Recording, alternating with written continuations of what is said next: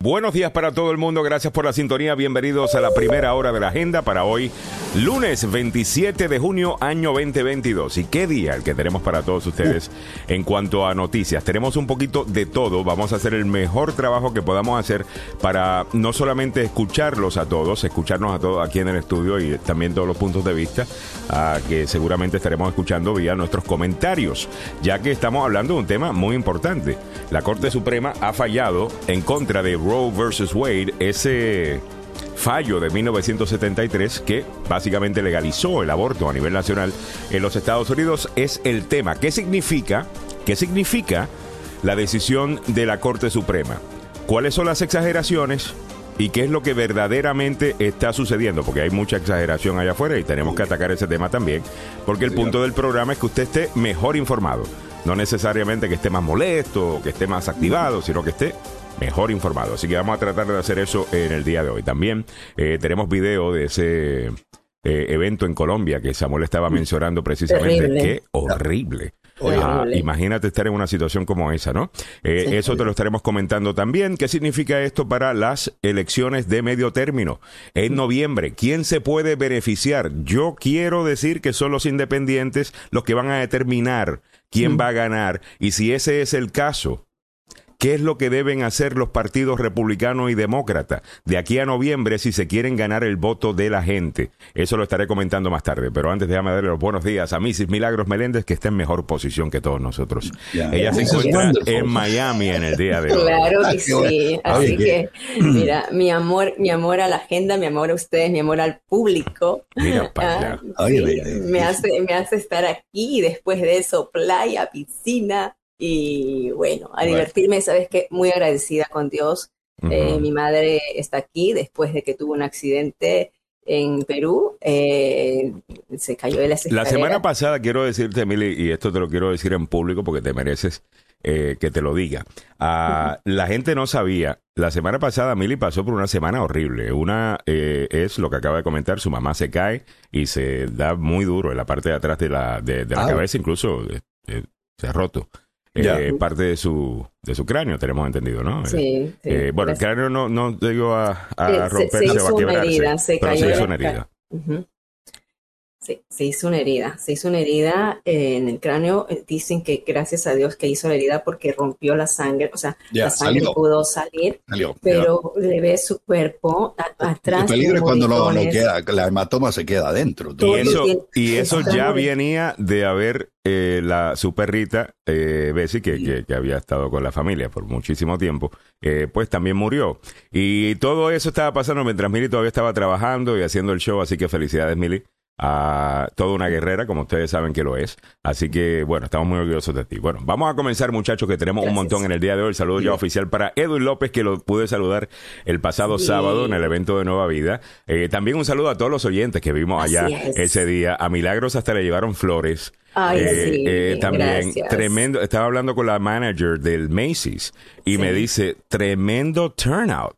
Yo no estaba Sí. esperando. Yeah, like, That's right. Eh, claro No. que íbamos a tener tremendo ah, turnout. Así que saludo oficial para la gente de Nueva Vida. Vamos a ver algunos videos sobre eso eh, un poco más tarde en el show. Por favor, muchachos, que no nos que no nos olvidemos de eso, porque sí lo quiero, quiero mostrar. También para Giovanni Delfino, que está por ahí, dice buenos días y lunes productivo, eso es. Es, Patricia. Lázaro Estrella dice buenos días, agenda. Tuve el gusto de saludar a mi paisana Milagros este sábado pasado, muy bonito todo, y solo vi a Alejandro de lejos. Es que estaba yo corriendo, si me viste, me viste que estaba corriendo para arriba y para abajo, para arriba y para abajo, para arriba y para abajo. Yo nunca me quedo en un solo lugar. Bueno, muchas gracias Patricia por haber estado por allá. Eh, Gracias. se le quiere muchísimo. Bueno, muchachos, vamos a comenzar con lo que tenemos Vamos. para la audiencia en el día de hoy. Obviamente, el tema de la semana será el, el fallo de Roe versus Wade. Eh, Samuel, el viernes saliendo del show nos enteramos de esto. Sí, señor. Y fue un baldazo de agua fría, aunque muchos sabíamos que venía, pero no de una manera tan drástica Así como la decisión que tuvo la Corte en una decisión donde obviamente fue partidista. Y debo decirlo que eh, si a usted le gusta la actual situación de eh, el, eh, la prohibición del aborto aquí en Estados Unidos, en las próximas elecciones vote republicano. Y Claro. si no le gusta el, eh, el matrimonio entre personas del mismo sexo, vote republicano. Eh, si... Aunque yo no creo que eso va para ningún lado. Yo sé, vamos a entrar a lo que está mencionando Samuel en este momento, que es básicamente que el juez eh, Clarence Thomas. que además de la decisión de la Corte Suprema que la escribe eh, Samuel Alito, el conservador Samuel Alito, el, el, juez conservador Clarence Thomas escribe una que va con esa, en la que él dice, y oye, deberíamos ver también el fallo aquel del caso que legalizó el, matrimonio gay en los Estados Unidos y también el de las pastillas anticonceptivas. Inmediatamente, inmediatamente opina eh, Brett Kavanaugh y dice que no, que eh, o sea, el voto de él no está ahí. Eh, y tampoco está el de Roberts. y así que no tienen los votos para, para eso. Eh, pero si acaso lo han escuchado mucho este fin de semana, incluso ya ven unas personas diciendo van a volver a los afroamericanos esclavos, ya la Corte Suprema. Eh, hay, hay, mucha, hay mucha exageración con todo esto. Y, y, hay una razón por la cual existe exageración, pues vende las redes sociales. Ese es el problema con el que estamos lidiando en este momento. Tú dices una cosa como esa, vas a tener más views y más gente va a entrar a ese post. Entonces, pues eso es lo que promueve. Pero eh, vamos a mantenernos en el aborto. ¿Qué piensas tú, eh, Samuel, como una persona que, bueno, tradicionalmente tú has estado en contra del aborto, entiendes que deben existir excepciones. ¿Qué piensas tú de todo esto?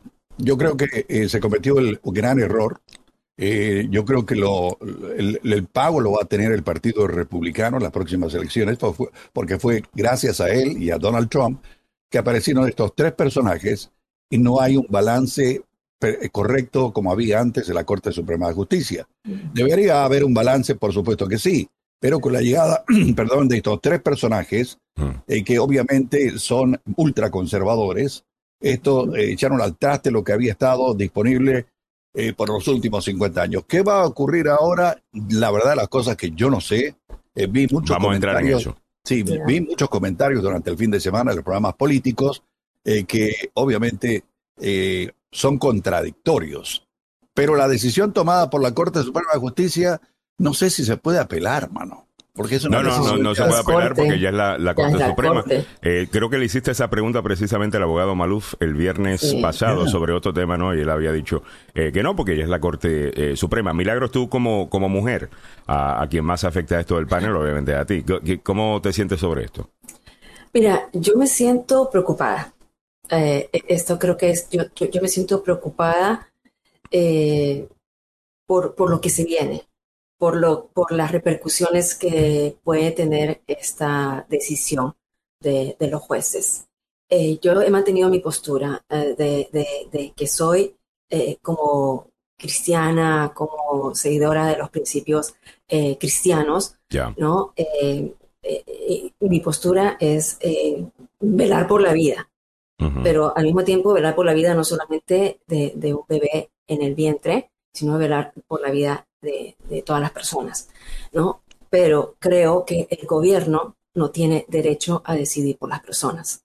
¿Cómo o sea, que no, deben no debería. O sea, yo, me voy, yo, me voy a ir con lo que yo pienso que va a pasar ahora. Eh, con, con, esto, ¿no? Eh, lo que va a suceder ahora, vamos rápidamente a pasar por lo que verdaderamente significa lo que sucedió el viernes.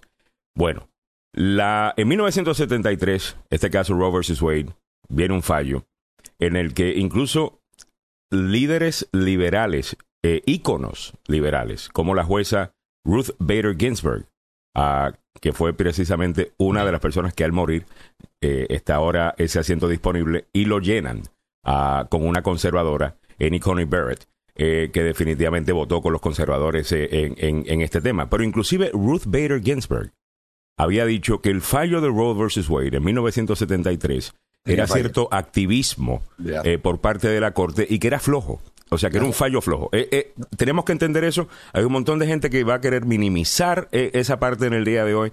Yo no estoy necesariamente queriendo aquí decir quién va a ganar el argumento. Yo te estoy queriendo dar simplemente los datos para que tú los vayas considerando.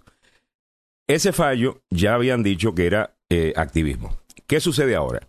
Ahora la decisión regresa a los estados. Es, el, es la decisión que tomaron el viernes y legalizar inmediatamente el aborto. No, no lo es. Es regresar a los estados sobre si va a ser legal o no. Con eso dicho, ya hay estados que habían preparado ya y sobre 23 de ellos ya básicamente el aborto es ilegal o con muchas restricciones en esos estados, porque esos estados, como valga la redundancia, han decidido que no quieren que el aborto sea legal. Bien, eso es cosa de los votantes de cada uno de esos estados y veremos a ver qué hacen en ese aspecto. Si usted está en un estado como Maryland, eh, como Virginia incluso diría yo, eh, como Nueva York, New Jersey, eh, California y otros estados más liberales o más al centro, pues el aborto ahí estará. esa, e, esa es la realidad. ¿Ok? Eso es un punto importante para entender. Lo otro que se ha dicho es que esto básicamente va a hacer que decisiones como el matrimonio gay pues también van a estar en, en, en, duda. Eh, yo entiendo esa preocupación, claro que entiendo esa preocupación, eh, pero la realidad del caso es que el juez conservador, Brett Kavanaugh, ya opinó sobre este tema y dijo que él no está de acuerdo con Clarence Thomas, de que eh, es lo mismo, que es la, es la misma situación. Entonces, no hay los votos para eso, así que no creo que deberían preocuparse en este momento, pero entiendo que eh, si tú eres un activista pro los derechos de los homosexuales, es tu trabajo, obviamente, estar preocupándote por este tipo de cosas. Eso yo lo entiendo. Pero lo que yo también entiendo es que ese no es necesariamente el, el caso. Las otras cosas que van a suceder, en mi opinión, es que ahora vamos a ver cómo va a llegar esto, a la, cómo va a influenciar esto el voto suyo en noviembre. Esta es mi idea. Yo creo que los independientes son los que van a decidir esa elección esta elección va a tener mucha participación mm. en comparación a otras de medio término, porque cuando es medio término y no tenemos la campaña por presidente, la gente tiende a no prestar la misma atención. Yo creo que eso, olvídate, yo creo que esta elección va a romper récords eh, en este hecho. La pregunta que nos vamos a tener que hacer es, ¿quién se va a beneficiar de esto? Yo creo que se va a beneficiar quien no sea un extremista. Yo creo que se va a beneficiar alguien que vaya eh, con sentido común y presente una idea, presente una ley que ataque el problema. ¿A qué me refiero? Los republicanos van a perder las elecciones si ellos se posicionan como el partido que va a ilegalizar 100% el aborto, sin restricciones como están haciendo en algunos estados, porque esa, señoras y señores, es una posición extrema. Es una posición extrema que no más de 12% del país apoya. De la misma manera, los demócratas, si deciden correr con aborto sin problema, sin excusa, sin justificación, al mes que sea del embarazo, esos también van a perder. Porque esa también es una posición extrema dentro de los Estados Unidos. ¿Sabe lo que no es extremo? Codificar Roe versus Wade. ¿Qué significa eso? En vez de que el aborto sea legal a través de un fallo de la Corte Suprema, agarrar lo que establece la Corte Suprema en 1973, escribirlo como ley y con esas mismas restricciones presentárselo a los legisladores y al pueblo estadounidense para que decidan si van a apoyar eso o no. Eso ganaría una mayoría de personas y eso garantizaría el triunfo de cualquier partido que tome esa posición. Así que el extremismo es lo que va a ser castigado en noviembre. Todavía no estoy claro quién es que van, quién va a presentarse como el extremista. Si va a ser el demócrata o si va a ser el republicano, y les acabo de presentar dos de las posiciones más extremas, que son las que más oxígeno están tomando en este momento, cuando la realidad del caso es que la mayor parte de los estadounidenses no les gusta necesariamente el aborto, pero entienden que debe ser legal y definitivamente que no están con esta idea de que si 73% según la más reciente encuesta, Carlos, con, Con, restricciones. no están de acuerdo, eh, eh, pero es como una semántica, ¿no? Entienden que no debe ser penalizado. Entienden, que, no, debe, ser, penalizado. Y la realidad del caso es que decir, inclusive si una, o sea, si usted como candidato se va a poner ahí a decir, mire, incluso si usted fue violada, eh, es que Dios quería que ese niño existiera Así que vamos a tener que proteger esa vida. Eh, usted va a perder esta elección. De la misma, eso es el lado republicano. De la misma manera, si usted es demócrata y dice, no, los abortos van, sin preguntas, sin nada, y cuando usted quiera. Que quieran. Eso también es extremismo y los independientes no estamos con eso. Así que yo creo que hay una oportunidad para ambos partidos en este momento, incluso de hacer un reshuffle del, del electorado Y, hay una oportunidad para ambos partidos de presentarse como la idea de alguien que quiere gobernar inteligentemente, eh, pragmáticamente, eh, tomando en consideración todos los que vivimos en este país y no solamente el, grupito. Es, mi punto de vista, ¿no? Eh, ¿Cómo lo ven ustedes? Queremos ver los comentarios. sigan escribiendo, lo vamos a estar leyendo en breve. Antes, vámonos rápidamente al informe de don Samuel Galvez sobre los deportes y el tráfico. Una presentación del abogado Joseph Maluf, la demanda más rápida del oeste. El abogado Joseph Maluf demanda primero y hace preguntas después. Es que, mira, él demanda a todo el mundo porque tú no sabes quién va a ser el que va a tener el billete. Eh, eh, ¿Verdad? Entonces él dice, bueno, todo el mundo recibe una, por si acaso. Llame al abogado Joseph Maluf, aquí va el número. 301-947-8998. Repito, 301-947-8998. Y lo recuerdo que el abogado Joseph Maluf va a estar hablando de accidentes a las 9 de la mañana en su programa hoy, Conociendo sus Derechos. Así que 301-947-8998 y vamos rápidamente con el mundo de los deportes y hablamos de fútbol, pasión de multitudes. Obvio del pueblo. Gracias. Mire usted, el Liverpool que vio partir al senegalés Sadio Mané al Bayern Múnich también podría perder al goleador egipcio Mohamed Salah. Eso lo asegura hoy el diario The Sun. Según este medio, el, al que le dicen el faraón, porque es muy buen futbolista, podría partir antes del final de su contrato en el 2023 si el Liverpool recibe una oferta cercana a los 70 millones de euros que pretenden.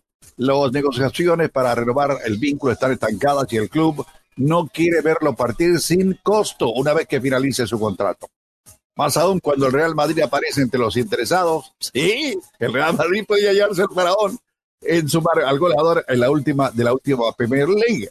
Luego de haber frustrado su deseo de incorporar al delantero francés Kylian Mbappé, que finalmente optó por continuar en el Paris Saint-Germain, el Liverpool sumó al delantero uruguayo Darwin Núñez, que llegó procedente del Benfica, el, equipo de Portugal, y en este momento de pases y Manchester City, bicampeón de la Premier, al noruego Erling Haaland del Borussia Mönchengladbach.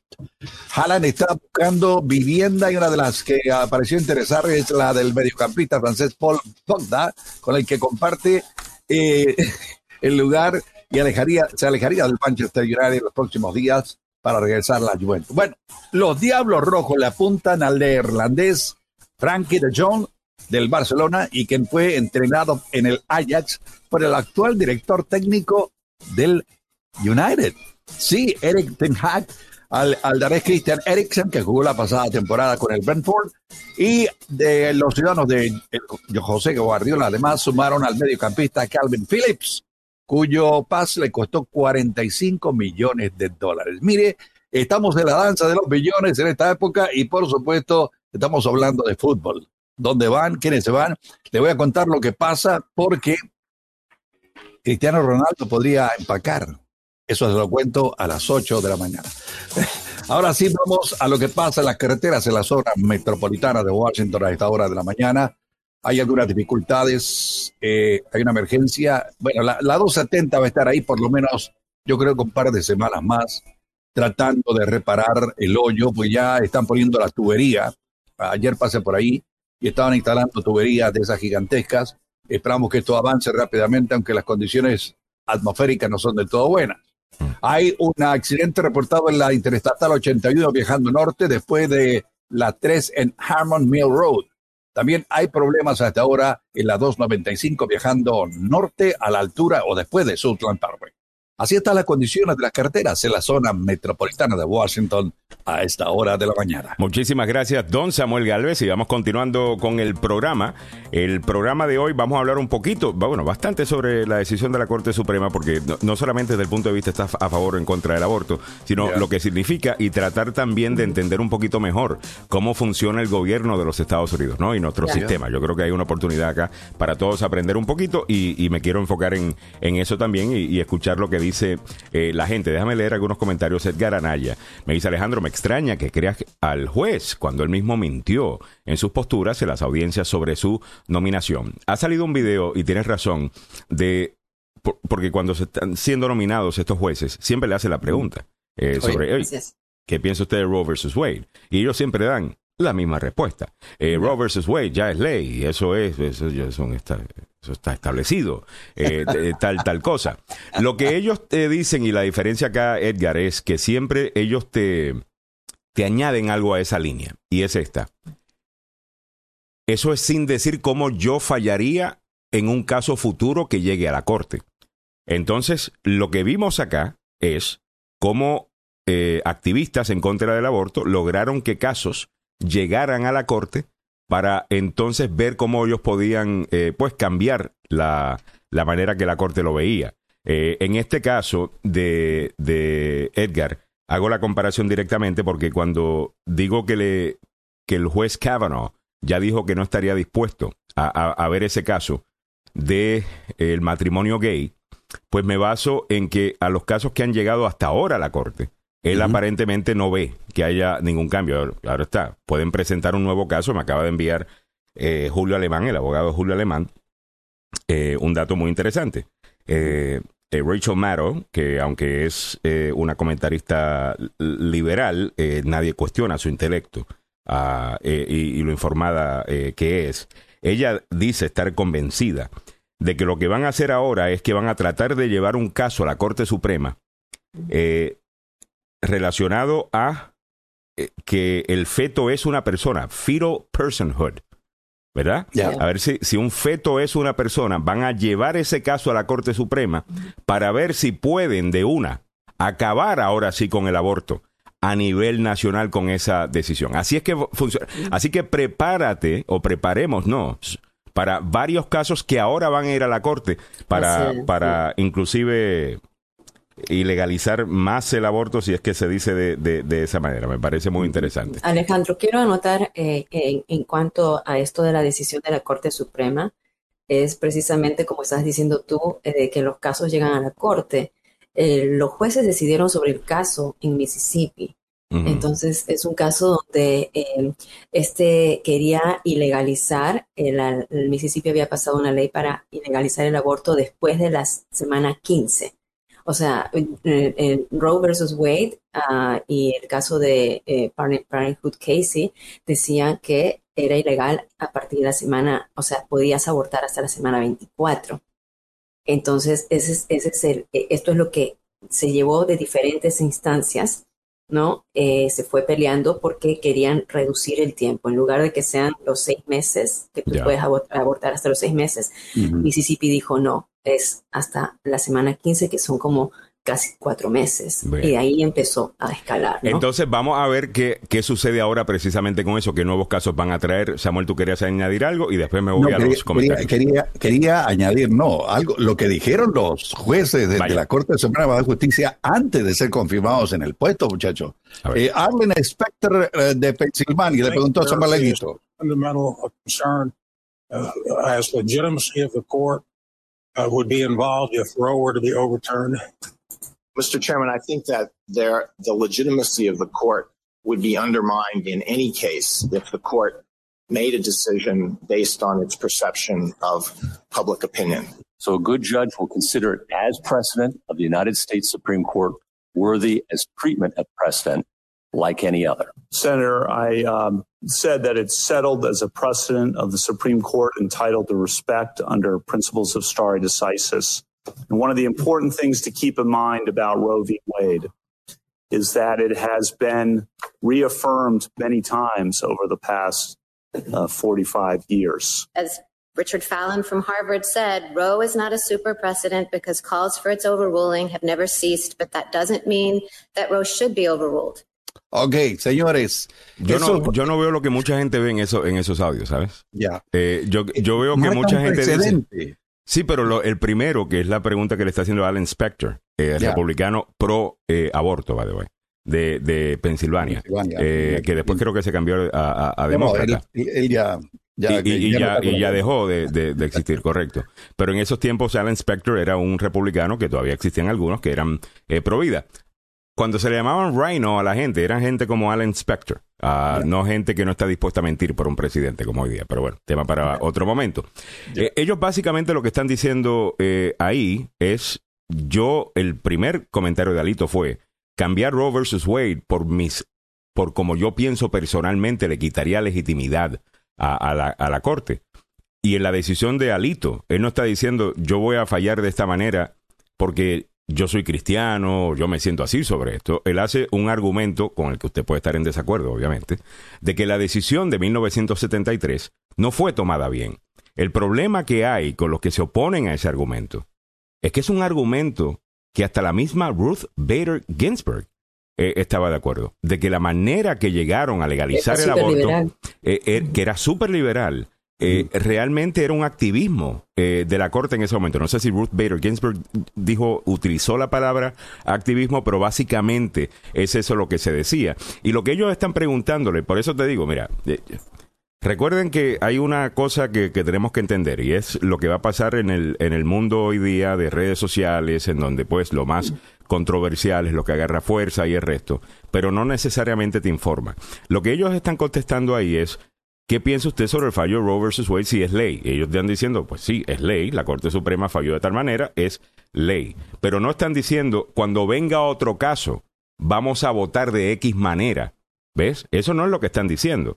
Y, obviamente es lo que sucedió. Vino un caso de Mississippi, como mencionó Milagros, y aparentemente ellos, pues, fallaron en contra de eh, ese fallo. No estoy queriendo complacer a nadie en el día de hoy, sinceramente mi punto no es estar con los que están a favor del aborto o estar en contra del aborto, es pasar por el, por, el por, por este bosque de información y mala información y tratar de llevarle a ustedes lo que es. Eh, no estoy diciendo que soy el único que sabe. Obviamente estaremos hablando con el abogado Joseph Baluf, los abogados eh, Carlos Salvado. Samuel sabe mucho de este tema, Milagros también. Eh, pero yo estoy haciendo lo mejor que puedo. Me dice por acá Miguel Ángel Sosa, con este nuevo cambio en la decisión sobre el aborto en todos aquellos estados que tienen estas leyes, se pondrán más duros los castigos. Mira qué interesante la pregunta, eh, Miguel Ángel, porque yo creo que esto es lo que podría causarle un gran problema a los republicanos y es la razón por la cual, no sé si dieron cuenta, no hubo mucha celebración cuando salió filtrada la, la, decisión de la Corte Suprema. Se empezaron a preocupar los republicanos, porque una cosa es tú estar diciendo como buen demagogo, que muchos de ellos son, eh, esto es lo que yo quiero hacer tal cosa y otra cosa es lidiar con la realidad de que el aborto sea ilegal. ¿Qué va a pasar a la pregunta de Miguel Ángel cuando arresten a una mujer que tuvo un aborto, un miscarriage. ¿Cómo se dice miscarriage en español? Un aborto. Eh, ah, una pérdida. Una pérdida. de un, de, un, de un embarazo. Y se sospeche que fue un aborto. Cuando arresten a esa mujer y veamos esas imágenes de una mujer siendo arrestada, eh, por eso. ¿Cómo se va a sentir la gente? ¿Qué va a ser, qué va a significar eso para cuando ellos voten eh, en noviembre? Si empiezan a investigar a la vecina porque alguien llamó al número ese que tienen en Texas para reportar un aborto, ¿ah? y de repente tenemos una, una situación donde tenemos un estado policíaco, eh, ahora de repente llegando llevándose gente porque dijeron a alguien que eh, que cometió un aborto. ¿Cómo va a reaccionar el electorado de esa manera? Esto presenta un sinnúmero de problemas para los republicanos. Pero ahí yo quiero aclarar algo, Alejandro. O sea, las leyes no eh, penalizan a la mujer, sino a los que, a los que eh, actúan y eso tenemos que algunos nosotros. En algunos estados. por ejemplo, en Texas, o sea, hay inmediatamente después que se tomó la decisión de la Corte Suprema, inmediatamente ya 13 estados, o sea, son 13 estados los que legislaron automáticamente para que entre en vigencia las leyes restrictivas. Y hay otros eh, 13 estados más que están en este momento por esas regulaciones. Entonces, en estos tres estados están Texas, eh, eh, Oklahoma, y bueno, hay una lista ahí. Tengo, tengo, un, mapita por ahí que ahorita lo comparto. Entonces, eh, por ejemplo, en Texas yo tenía entendido que era eh, se van en contra de los médicos. En Texas sí, pero en otros estados no necesariamente. Entonces, como esto mm. regresa a los estados, ahora tú vas a tener, te digo que para los republicanos esto puede ser bien difícil, porque si yo soy, si yo soy demócrata, ya. Eh, si yo soy demócrata, yo voy a agarrar la ley más exagerada eh, de uno de estos estados, me voy para Alabama, me voy para Mississippi, me voy por uno de estos lugares donde la posición es casi completamente religiosa. Y digo, esto es lo que los republicanos quieren a nivel nacional.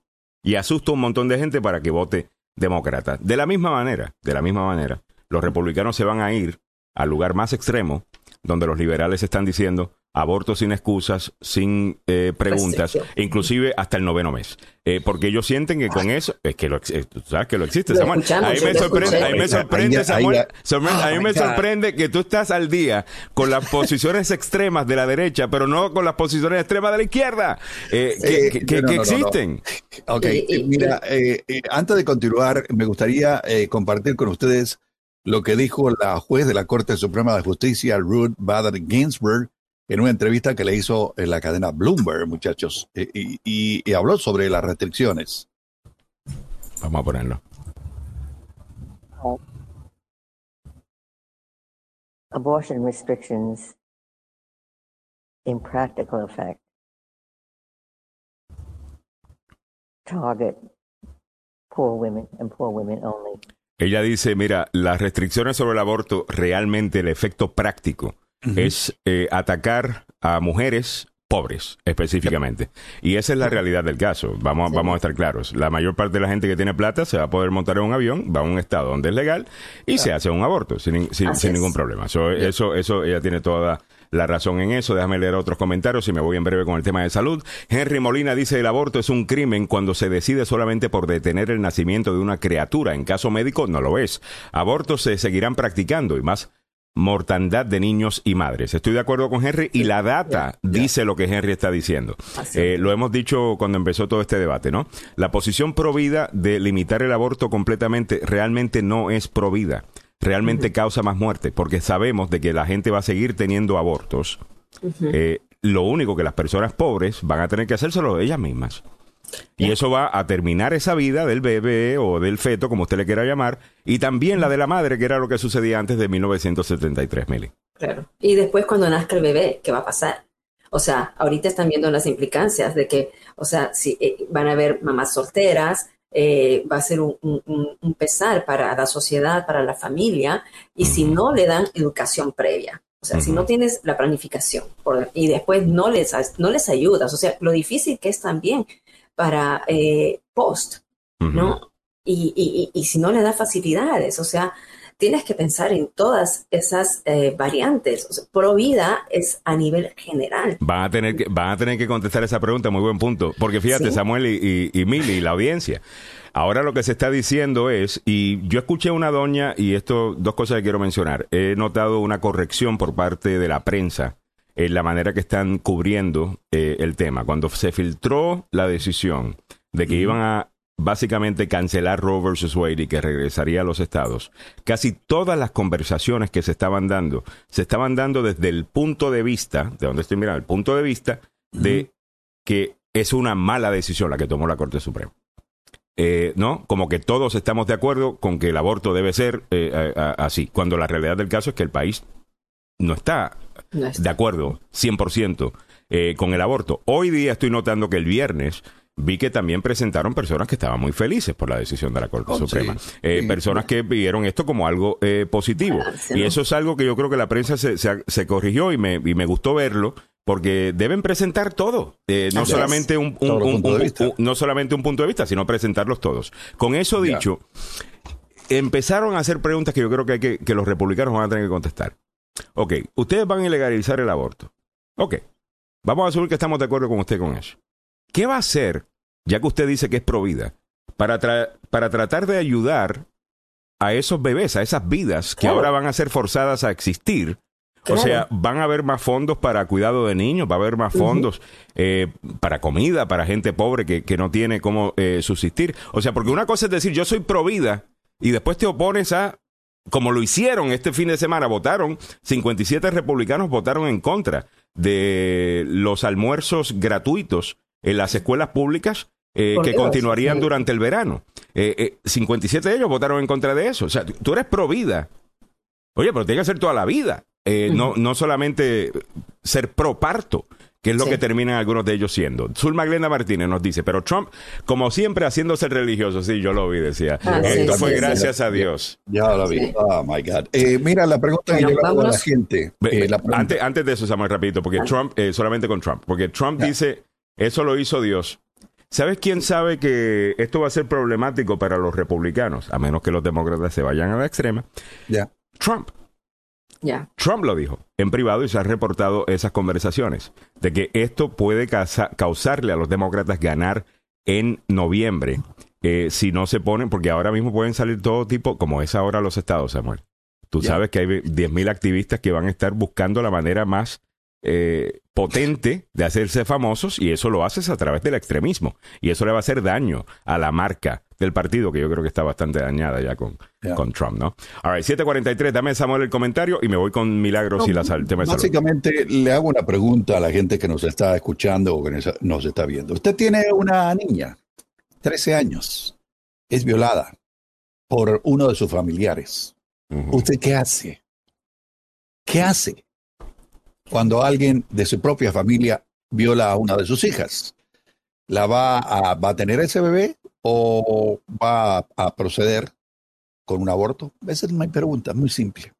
A ver. ¿qué, qué, qué piensa la gente? No, totalmente. Yo creo que eso es lo que se está argumentando en este momento. O sea, eh, la posición de nuevo aborto eh, ilegal completamente, yo creo que es una posición perdedora. La mayor parte de la gente, a mí. I don't care si tú vas a la iglesia todos los domingos. Eh, tú, no vas a estar de acuerdo con que, que tu hija tenga que, que dar a luz a, a un bebé de un violador. Eh, a ver, eso, eso es extender el abuso. Cojute eh, City, Cojute Radio eh, Visión, que conocimos el pasado fin de semana también. Dice, mi hija de 13 años me preguntó ayer que eh, acerca de la ley Roe versus Wade. Alejandro, tú la conociste, tuve que explicarle todo de todo. Ella sabe más que, que yo me di cuenta, Dios mío, me dije, eh, los niños de hoy están bien al, al día. Zulma Glenda Martínez dice, cuando la Corte Suprema votó para cancelar el aborto, también, por favor, metan presos a esos hombres que no son responsables de sus hijos, cuando hay muchas mujeres que abortan porque no tienen el apoyo de los padres. Totalmente Totalmente de de acuerdo. De acuerdo, Eh, total. totalmente de acuerdo. 745, pasemos rápidamente, tenemos varios invitados. En breve estaremos hablando eh, con la doctora Ana Sierra, ah, que es psicóloga, y estará hablando con nosotros eh, sobre el tema. Y también, eh, muchos han dicho este fin de semana que el problema con la decisión de la Corte Roe versus Wade es que quieren imponer la religión de unos a, a otros y que es 100% religiosa eh, esa posición. Vamos a estar hablando con un pastor y vamos a escuchar de, de un pastor y su posición sobre lo que decidió, decidió la Corte Suprema. Eso viene próximo. Realmente no se lo quieren perder. Creo que va a, a estallar una buena conversación aquí en el estudio. Eh, All sí, right. tenemos al pastor en video, ¿verdad? Y tenemos al pastor en video, correcto. Vámonos rápidamente al tema de salud con Milagros Meléndez.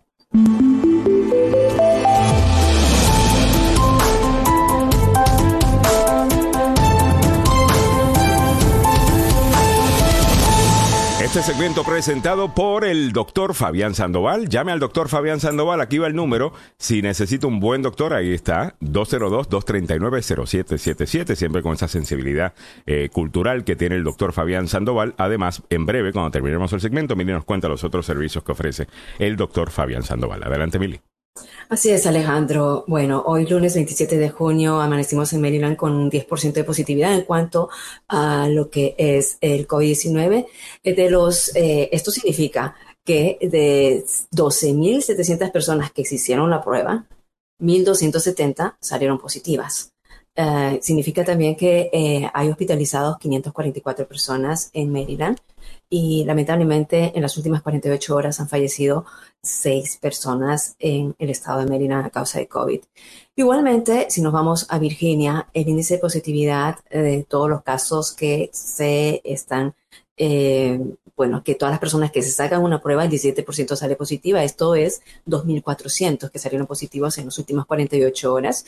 629 están hospitalizadas al día de hoy. Eh, Lamentablemente, nueve fallecimientos.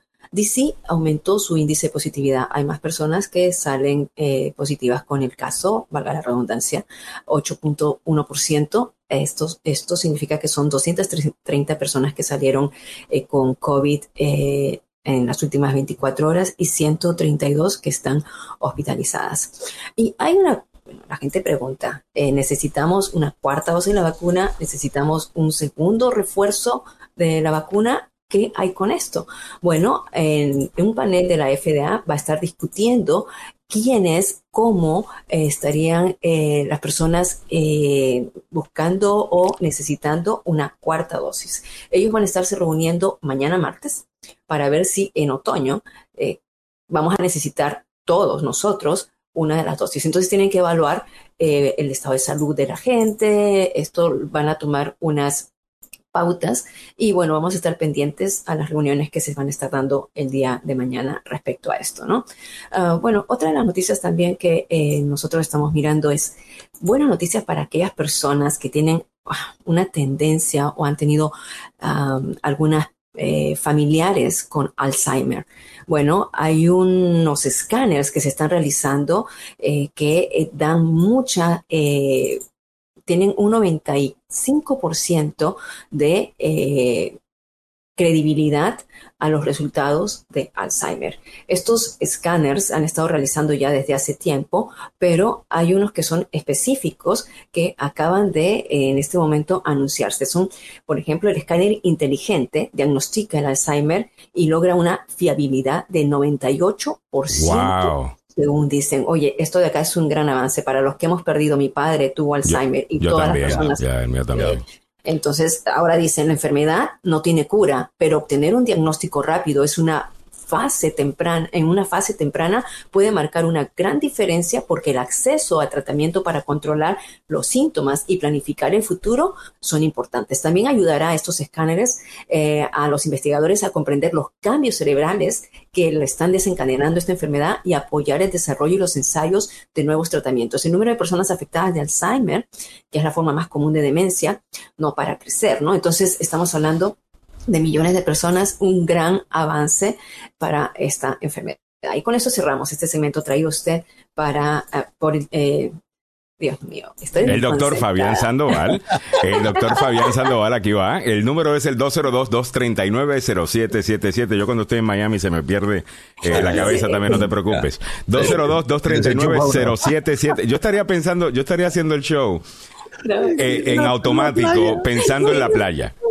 No, no, este, este, se me cruza aquí mi madre, se me cruza acá esto. Eso que yo estoy aquí mi efficient, acá estoy Aquí está eh, la información del doctor Fabián Sandoval. Háblame de los servicios, por favor. Claro que sí, el doctor Fabián Sandoval de la Clínica y Centro de Investigación Emerson ofrece diferentes programas, diferentes estudios para tratamiento de migraña para los niños, eh, eh, diabetes, ojo seco para las personas. Hay unas vacunas también para los niños que son combinan el COVID, la vacuna contra el COVID-19 y la que, la que, eh, la del papiloma humano, ¿no? El papiloma humano es un virus que podría generar en un cáncer. Entonces, vacunar a los niños en esta, con esta combinación es eh, algo único que están realizando aquí en la clínica y el Centro de Investigación Emerson.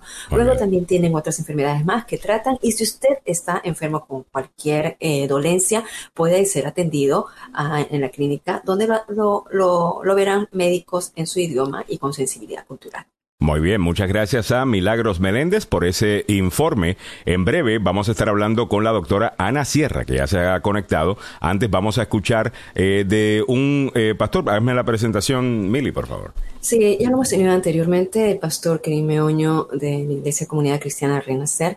Uh, le pedí estos comentarios el día viernes, así que... Eh, Vamos a verlos rápidamente porque se ha dicho, ¿no? Que esto es la, bueno, pues eh, los religiosos imponiendo su religión eh, en la gente. ¿Qué dice un líder cristiano sobre el tema? Vamos a escuchar. Buenas noches, aquí el pastor Kerim Meoño, como ministro de Dios, estamos en completa oración y en alerta aquí en, mi casa y también en mi iglesia, orando para que Dios traiga paz y sabiduría en tiempos difíciles.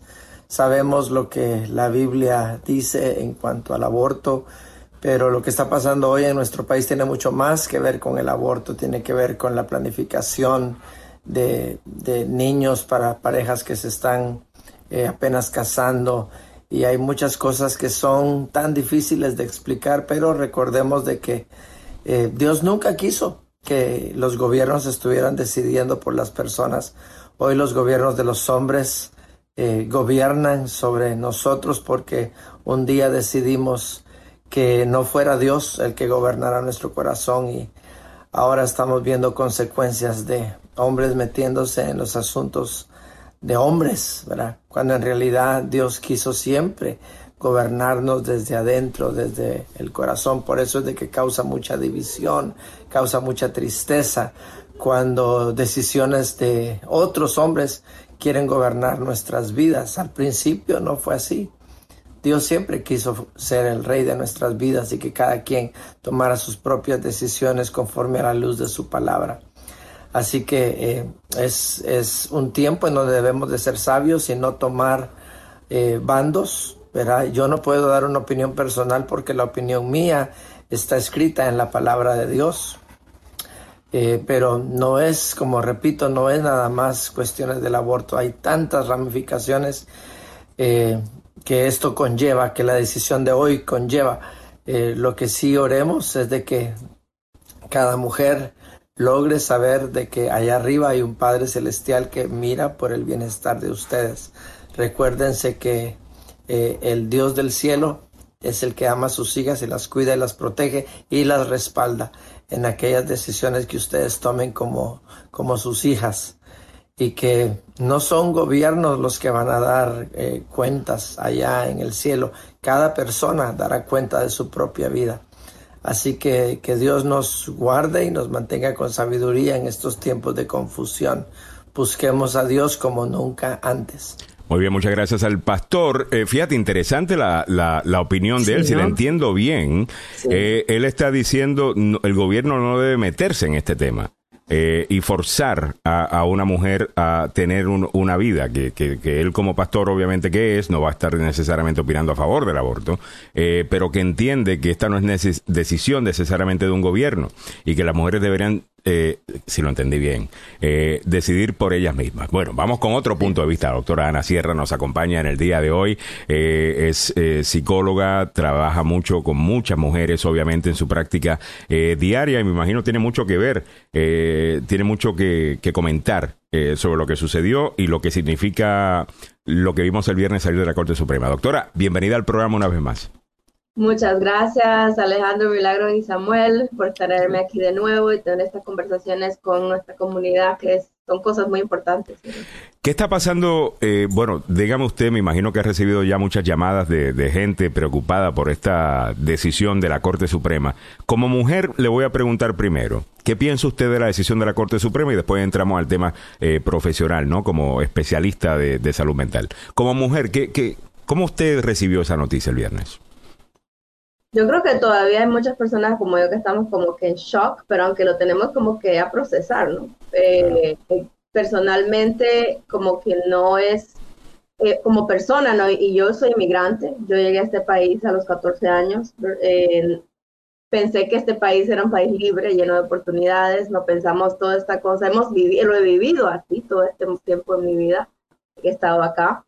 Y esto es como quien dice una, como, como un retroceso, pero enorme en, lo que, en, en, cómo uno ve el contexto que uno, está viviendo. Yo soy cristiana, te digo, pero en sí yo creo mucho en que la persona sí eh, tiene que tener, rendirle cuentas uno mismo a Dios, no a, eh, no, no a obligar a nadie a tomar ningún punto de vista y al mismo tiempo soy psicóloga. O sea que eh, eh, eh, hay muchas identidades que, que, yo llevo, pero como mujer te digo que es, ha sido un retroceso muy, muy fatal porque he visto muchas cosas en mi en consultorio, pero también en mi familia, también en mis amistades, también en la comunidad, que no va a llevar a cosas que son positivas. ¿no? ya las cosas no están tan bien para la mujer, pero el cierto nos lleva a un, a un lugar mucho más retrasado de lo que pensamos. Y déjeme preguntarle ahora sobre el efecto psicológico de esto, porque yo asumo que la decisión de la decisión de tomar un aborto asumo que debe ser difícil, obviamente, eh, para, para una persona. Específicamente después de que la corte dice que es ilegal, eh, me imagino que va a ser peor todavía. Eh, porque antes estabas tomando una decisión que por lo menos pues está bajo la, la sombría de algo legal. ¿Cómo va a afectar psicológicamente esto ahora? A, una mujer que quiera tener un, aborto. ¿Siente usted que va a tener un mayor peso eh, sobre, sobre su propia psicología eh, esta decisión? Lo que ocurre es que cuando una persona eh, pasa por un evento inesperado, ¿verdad? En realidad, en, la, la psicología, es un shock fuerte, ¿verdad? Pero es algo que, que si se siente fuera de control, causa más trauma. ¿Entiendes? Entonces, cuando hay un evento que es difícil de decidir, un aborto no es una decisión fácil, para nada, para nada. Entonces, es algo que es percibido como algo que te está controlando o que tú no tienes la autonomía de hacer algo por esto, es mucho más traumático para la persona. No es, no es fácil que una mujer decida tener o no tener, pero aún así, eso, ahora el tener esta restricción encima hace que eh, sea más dañino psicológicamente para la mujer. Es más pesado, es más pesada esa decisión. Y, lo injusto, ¿no? Lo injusto que es la mujer la que tiene que llevarse toda esa carga. Eh, porque en este eh, es, hablando, mira, el tema como se habla desde el taxi, desde el mercado, desde la iglesia, en todas partes se está hablando de este tema y, y, y, que sean hombres que tomen la decisión por una mujer, hay este problema, como bien lo dijiste, es una la que ya lleva la carga, porque nadie, nadie se levanta diciendo voy a abortar hoy día. ¿no? Tiene que haber sí responsabilidad, pero tiene que haber una responsabilidad de parte de ambos, por la pareja. O sea, un bebé se procrea con dos personas. Entonces. Procrea con amor. Y con ganas de tenerlo, básicamente. Eso es. Bueno, no sé, porque algunas veces no hay amor necesariamente, se debe, claro, porque algunas veces solamente pues uno está en una vaina eh, y, termina pues un embarazo no, no deseado. Algunas personas están describiendo esto, doctora, eh, como forzar a, a, ser madres a, a, personas. ¿Usted lo ve de esa manera? Claro que sí, imagínate una, una, niña de 14 años que fue violada, ¿cómo va ella a decidir ser madre? Es una niña, yo he visto niñas hasta más pequeñitas, hasta de 11, 12 años teniendo hijos porque sus, porque sus familias son conservativas y no les permiten abortar, aunque, aunque sí pudiera, porque una, porque, bueno, antes de que pasara esto sí pudiera, pero en sí eh, es un daño muy fuerte, eh, que un niño venga, ¿verdad?, con, una, con enfermedades que ya sabemos que no va a sobrevivir. Mm. Es forzar una experiencia mucho más traumática a personas que pudieran no tenerlo. Exacto, entonces si es una violación, porque cuando yo escuché eso, bueno, forzar a que seas madre eh, sería si te están forzando a quedar en embarazo, lo que sucede obviamente en una violación. Eh, por eso yo creo que la doctora hace la distinción. Muy bien.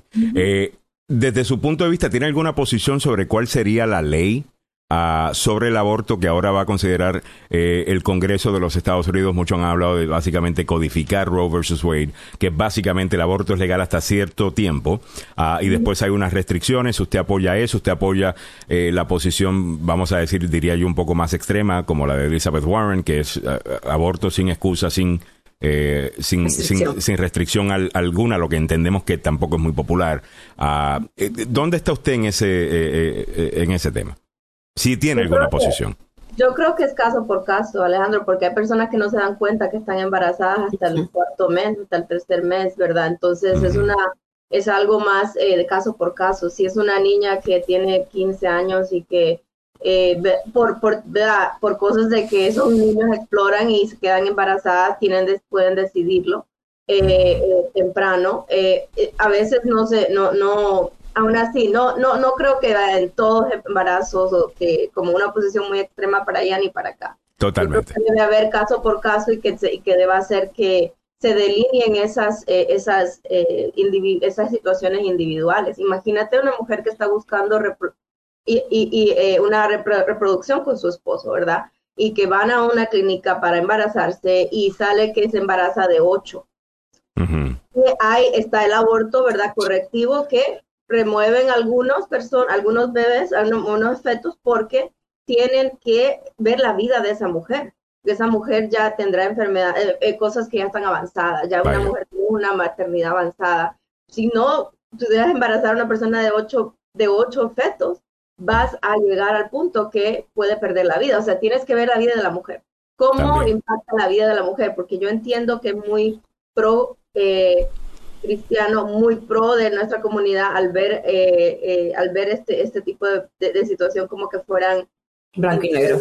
Pero en realidad son, son fetos, ¿verdad? Hasta cierto punto y después se convierten ya en, en seres humanos que son a un punto diferente. Estamos hablando con la doctora eh, Ana Sierra. Ella nos está dando su punto de vista como experta del tema. Yo creo, doctora, que también ayudaría eh, si nos pudiéramos en los zapatos de la gente antes de, de, opinar también. Yo creo que mucha gente tiene opiniones sobre, bueno, yo deberían hacer esto, deberían hacer lo otro.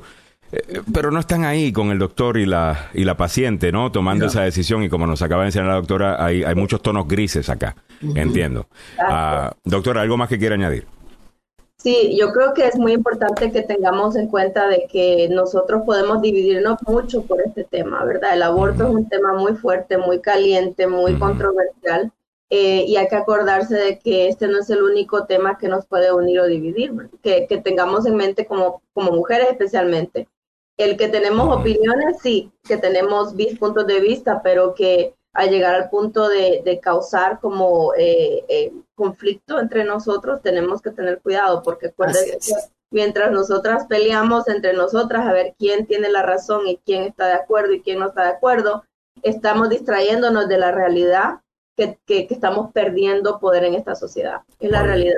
Perdemos poder en la sociedad y si nos enfocamos en, en, pelear o en estar de quién está de acuerdo y quién está de acuerdo o lo que yo sienta o no sienta, estamos dejando que otros tengan el poder sobre nosotros. Eh, más en general, más que allá fuera de remover estos derechos de, de, de, de hacer, de, abortar o no abortar, estamos regresando a un, a un estado opresivo psicológicamente de más yo diría de más de 50, mucho más atrás. Mucho más. Y, bueno, el viernes estábamos juntos cuando, eh, justo después que llegó la decisión, eh, eh, almorzamos juntos los tres milagros, la doctora y, y yo, y me estaba contando algo que me pareció muy interesante, y usted estaba diciendo, ahora van a poner las mujeres a pelearse con otras mujeres, porque la realidad del caso es que hay muchas mujeres que están en contra del aborto. De la misma manera que muchas hombres, eh, mujeres que están a favor del aborto, obviamente. Eh, y usted decía que eso es producto de algo. Si me puede dar ese punto de vista.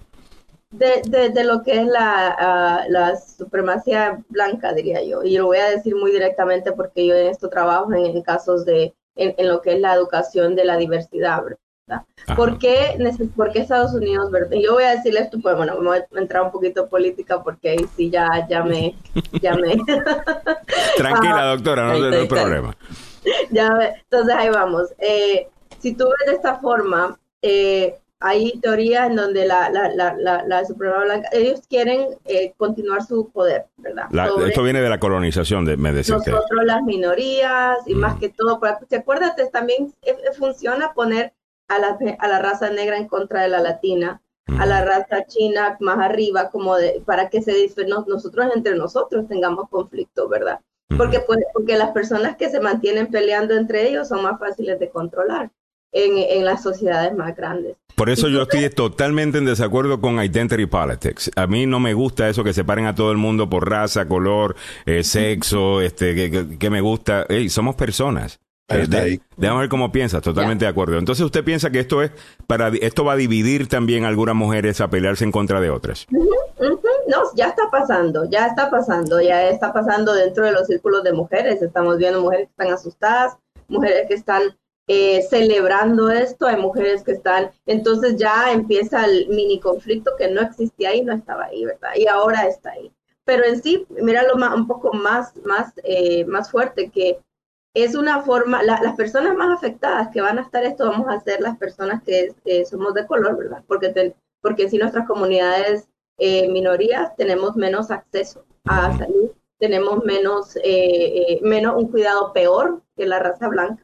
Tenemos menos acceso también a la salud mental. Pero es por nuestro sistema socio, es por nuestra posición socioeconómica o es de raza. Porque una persona latina con dinero me imagino va a poder ir a buscarse una o no. Cuando tú controlas, ¿verdad? Por raza, aún el cuidado a la mujer latina es peor que a la mujer blanca. ¿Por qué? Por, por racismo, por, porque mira, imagínate que hay estudios que, que, comentan que el dolor de la mujer latina en un hospital no se ve como muy serio. Porque los doctores perciben, ¿Ah, ajá, lo perciben como que no, no es tan importante, como que hay doctores. porque somos más fuertes. Ah, Dice, este, dice, ok, la mujer latina es más fuerte, se puede aguantar hasta donde. Pero casi todos los doctores que yo veo, por lo menos en Kaiser Permanente, son todos de, de la India. O es que está exagerando, o es que está exagerando porque son dramáticas, ¿verdad?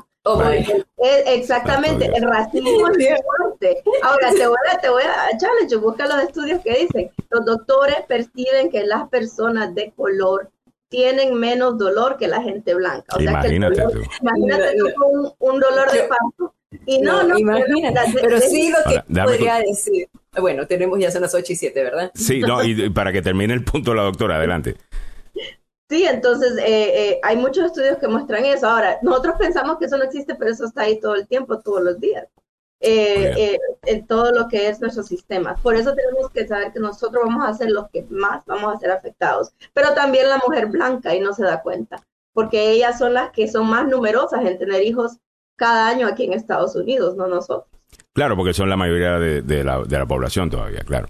Eh, doctora, me hizo pensar, y gracias por el challenge. Vamos a buscar esa información definitivamente y vamos a ver si traemos el tema al aire. Me parece muy buena idea. Muchas gracias a la doctora Ana Sierra. La pueden seguir en sus redes sociales, siempre está comentando. Muy buena tiktokera, by the way, les cuento. Ah. Ah, eh, eh, doctora Sierra, ¿cómo la encontramos en TikTok y en sus redes sociales? Ana Sierra, ¿no? Sí, Ana Sierra Consejería, Ana Sierra Counseling o doctora Sierra en, en, Facebook, Ana Sierra Consejería, en todas las redes sociales está ahí, o www.anasierracounseling.com. Ok, anasierracounseling.com, me gusta. Doctora Sierra, muchísimas gracias como siempre. Gracias. muy bien, era la doctora Sierra con nosotros. Vámonos al noticiero del tope de la hora. Solo nueve minutos tarde. Adelante, Samuel.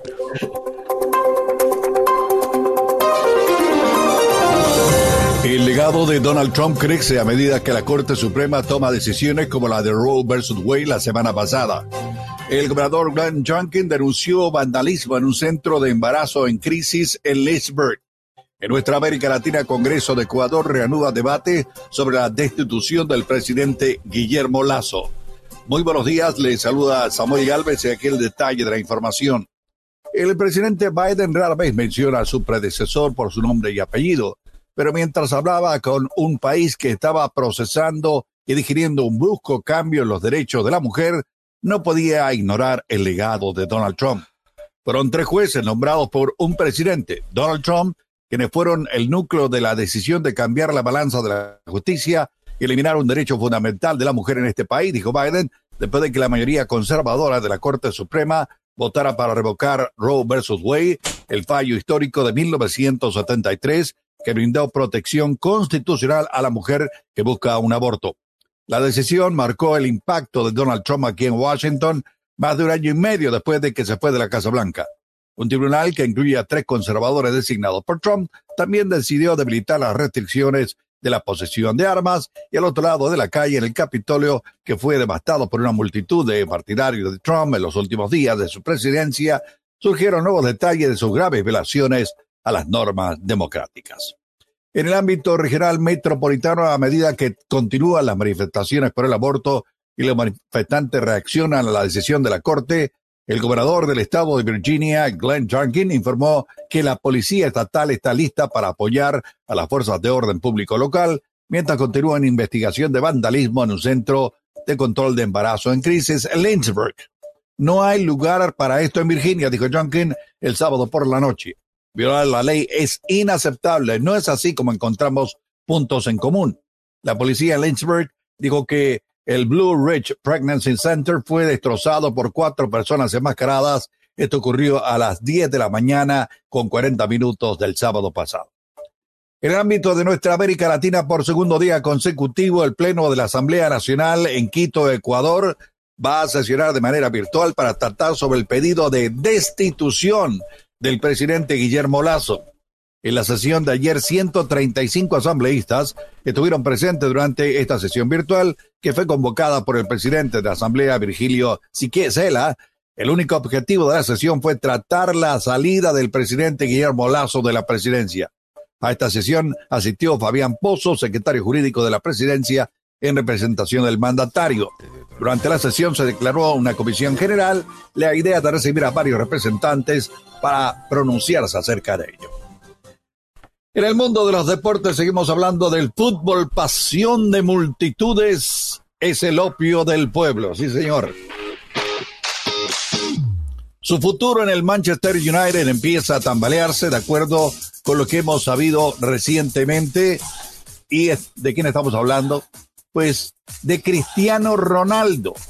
Se informó que el Athletic, el agente de Cristiano Ronaldo, se había reunido con representantes del Chelsea para un futuro traspaso. Este encuentro causó sorpresa y los Red Devils estaban furiosos, rojos. La reacción del Manchester United no ha sido de las mejores, de acuerdo con la información del Pasquin Daily Mirror. Ayer domingo se dio cuenta que se había llegado a la conclusión de que Cristiano Ronaldo está más firme que nunca y que no está a la venta. El United está furioso, se señala la publicación por los movimientos de la gente Jorge Méndez, que al parecer ya no descarta la salida de- del cinco veces ganador del Balón de Oro en Old Trafford. Pero fuentes de alto nivel del equipo han dejado claro que Cristiano Ronaldo no va a ninguna parte y que Ten Hag ya lo ha incluido en los planes para la próxima temporada. Así que lo que se filtró como posibilidad de que estuviera haciendo maletas no es cierto.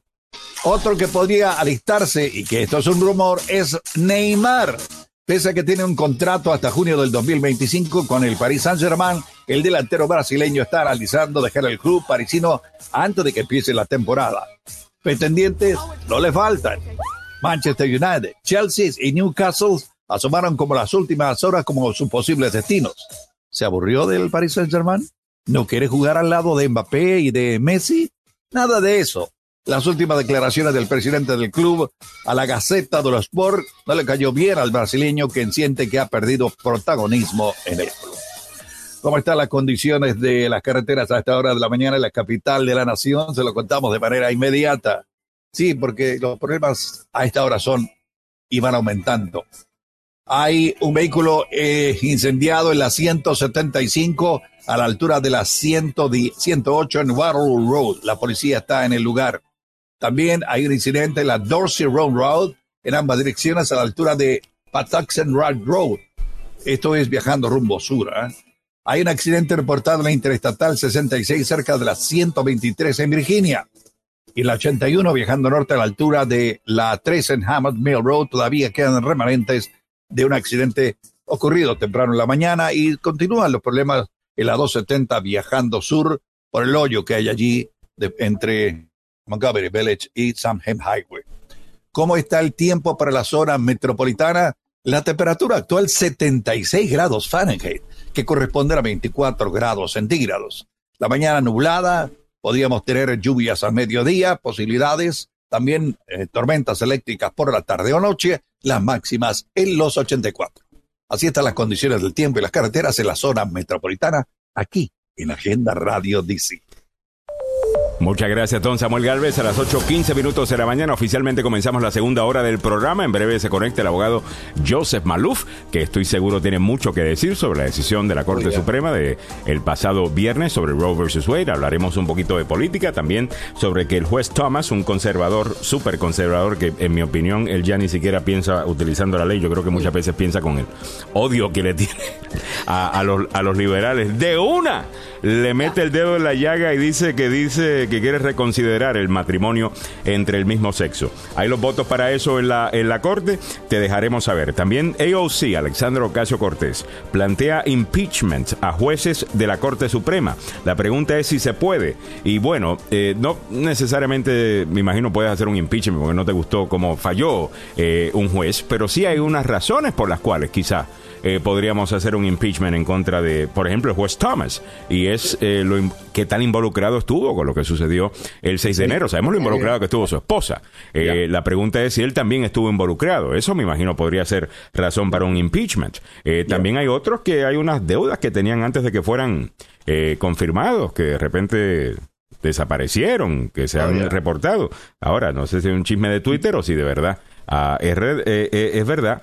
Eh, lo de mintieron bajo juramento que me dice Francisco Durán en, cuando a ellos los le preguntan sobre Roe versus Wade. Eh, eh, sinceramente, en mi opinión, eso es una exageración de parte de los medios. ¿Y a qué me refiero? Si ves la pregunta que le están haciendo, le están preguntando sobre lo que ya está hecho. Y sobre lo que ya está hecho y los casos que ya se han visto, están diciendo Roe versus Wade es ley. Pero ellos siempre eh, eh, decían que no pueden juzgar un caso que venga en el futuro. Y el caso de Mississippi, obvio, vino en el futuro.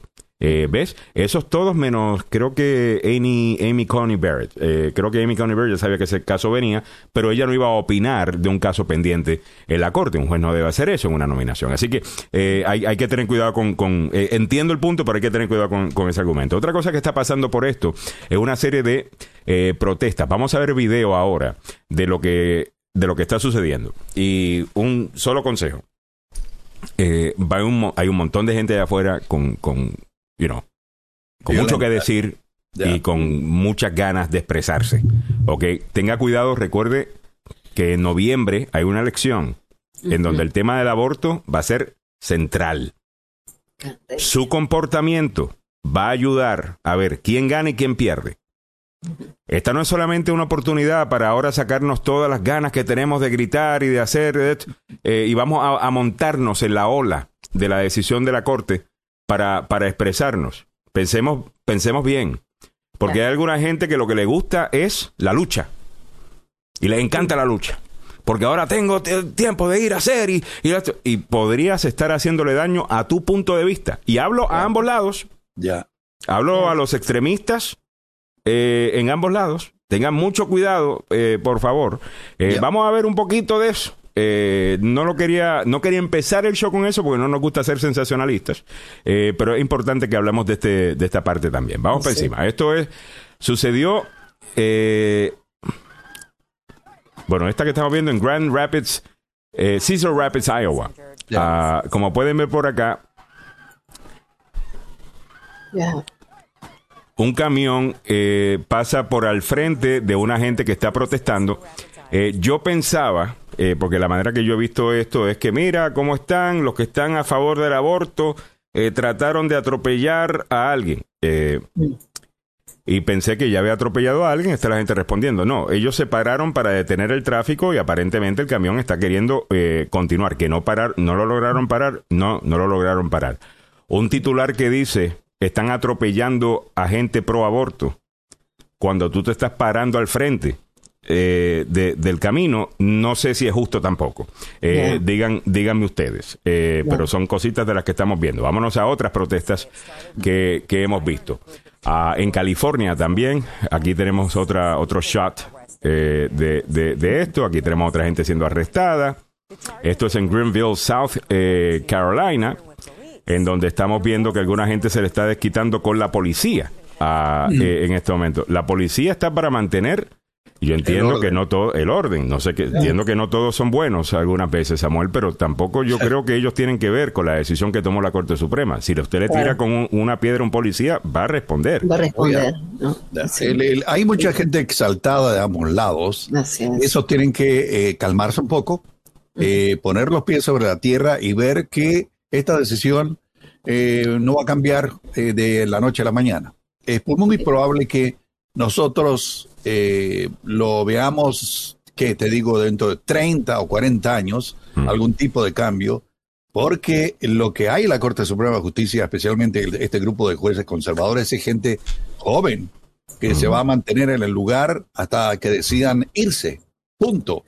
Y los sea- conservadores van a estar allí. Sorry. That's it. Yeah. Oye, eh, y el juez Thomas, deberíamos eh, you know, hab- hablar en serio sobre las cosas que estaba diciendo AOC, eh, eh, Alexandro Caso Cortés. No solamente el impeachment, ella dio un, un discurso que me pareció muy interesante, algunas ideas yo creo que son válidas eh, en cuanto a cambiar cómo funciona la, la Corte. Por ejemplo, establecer un límite.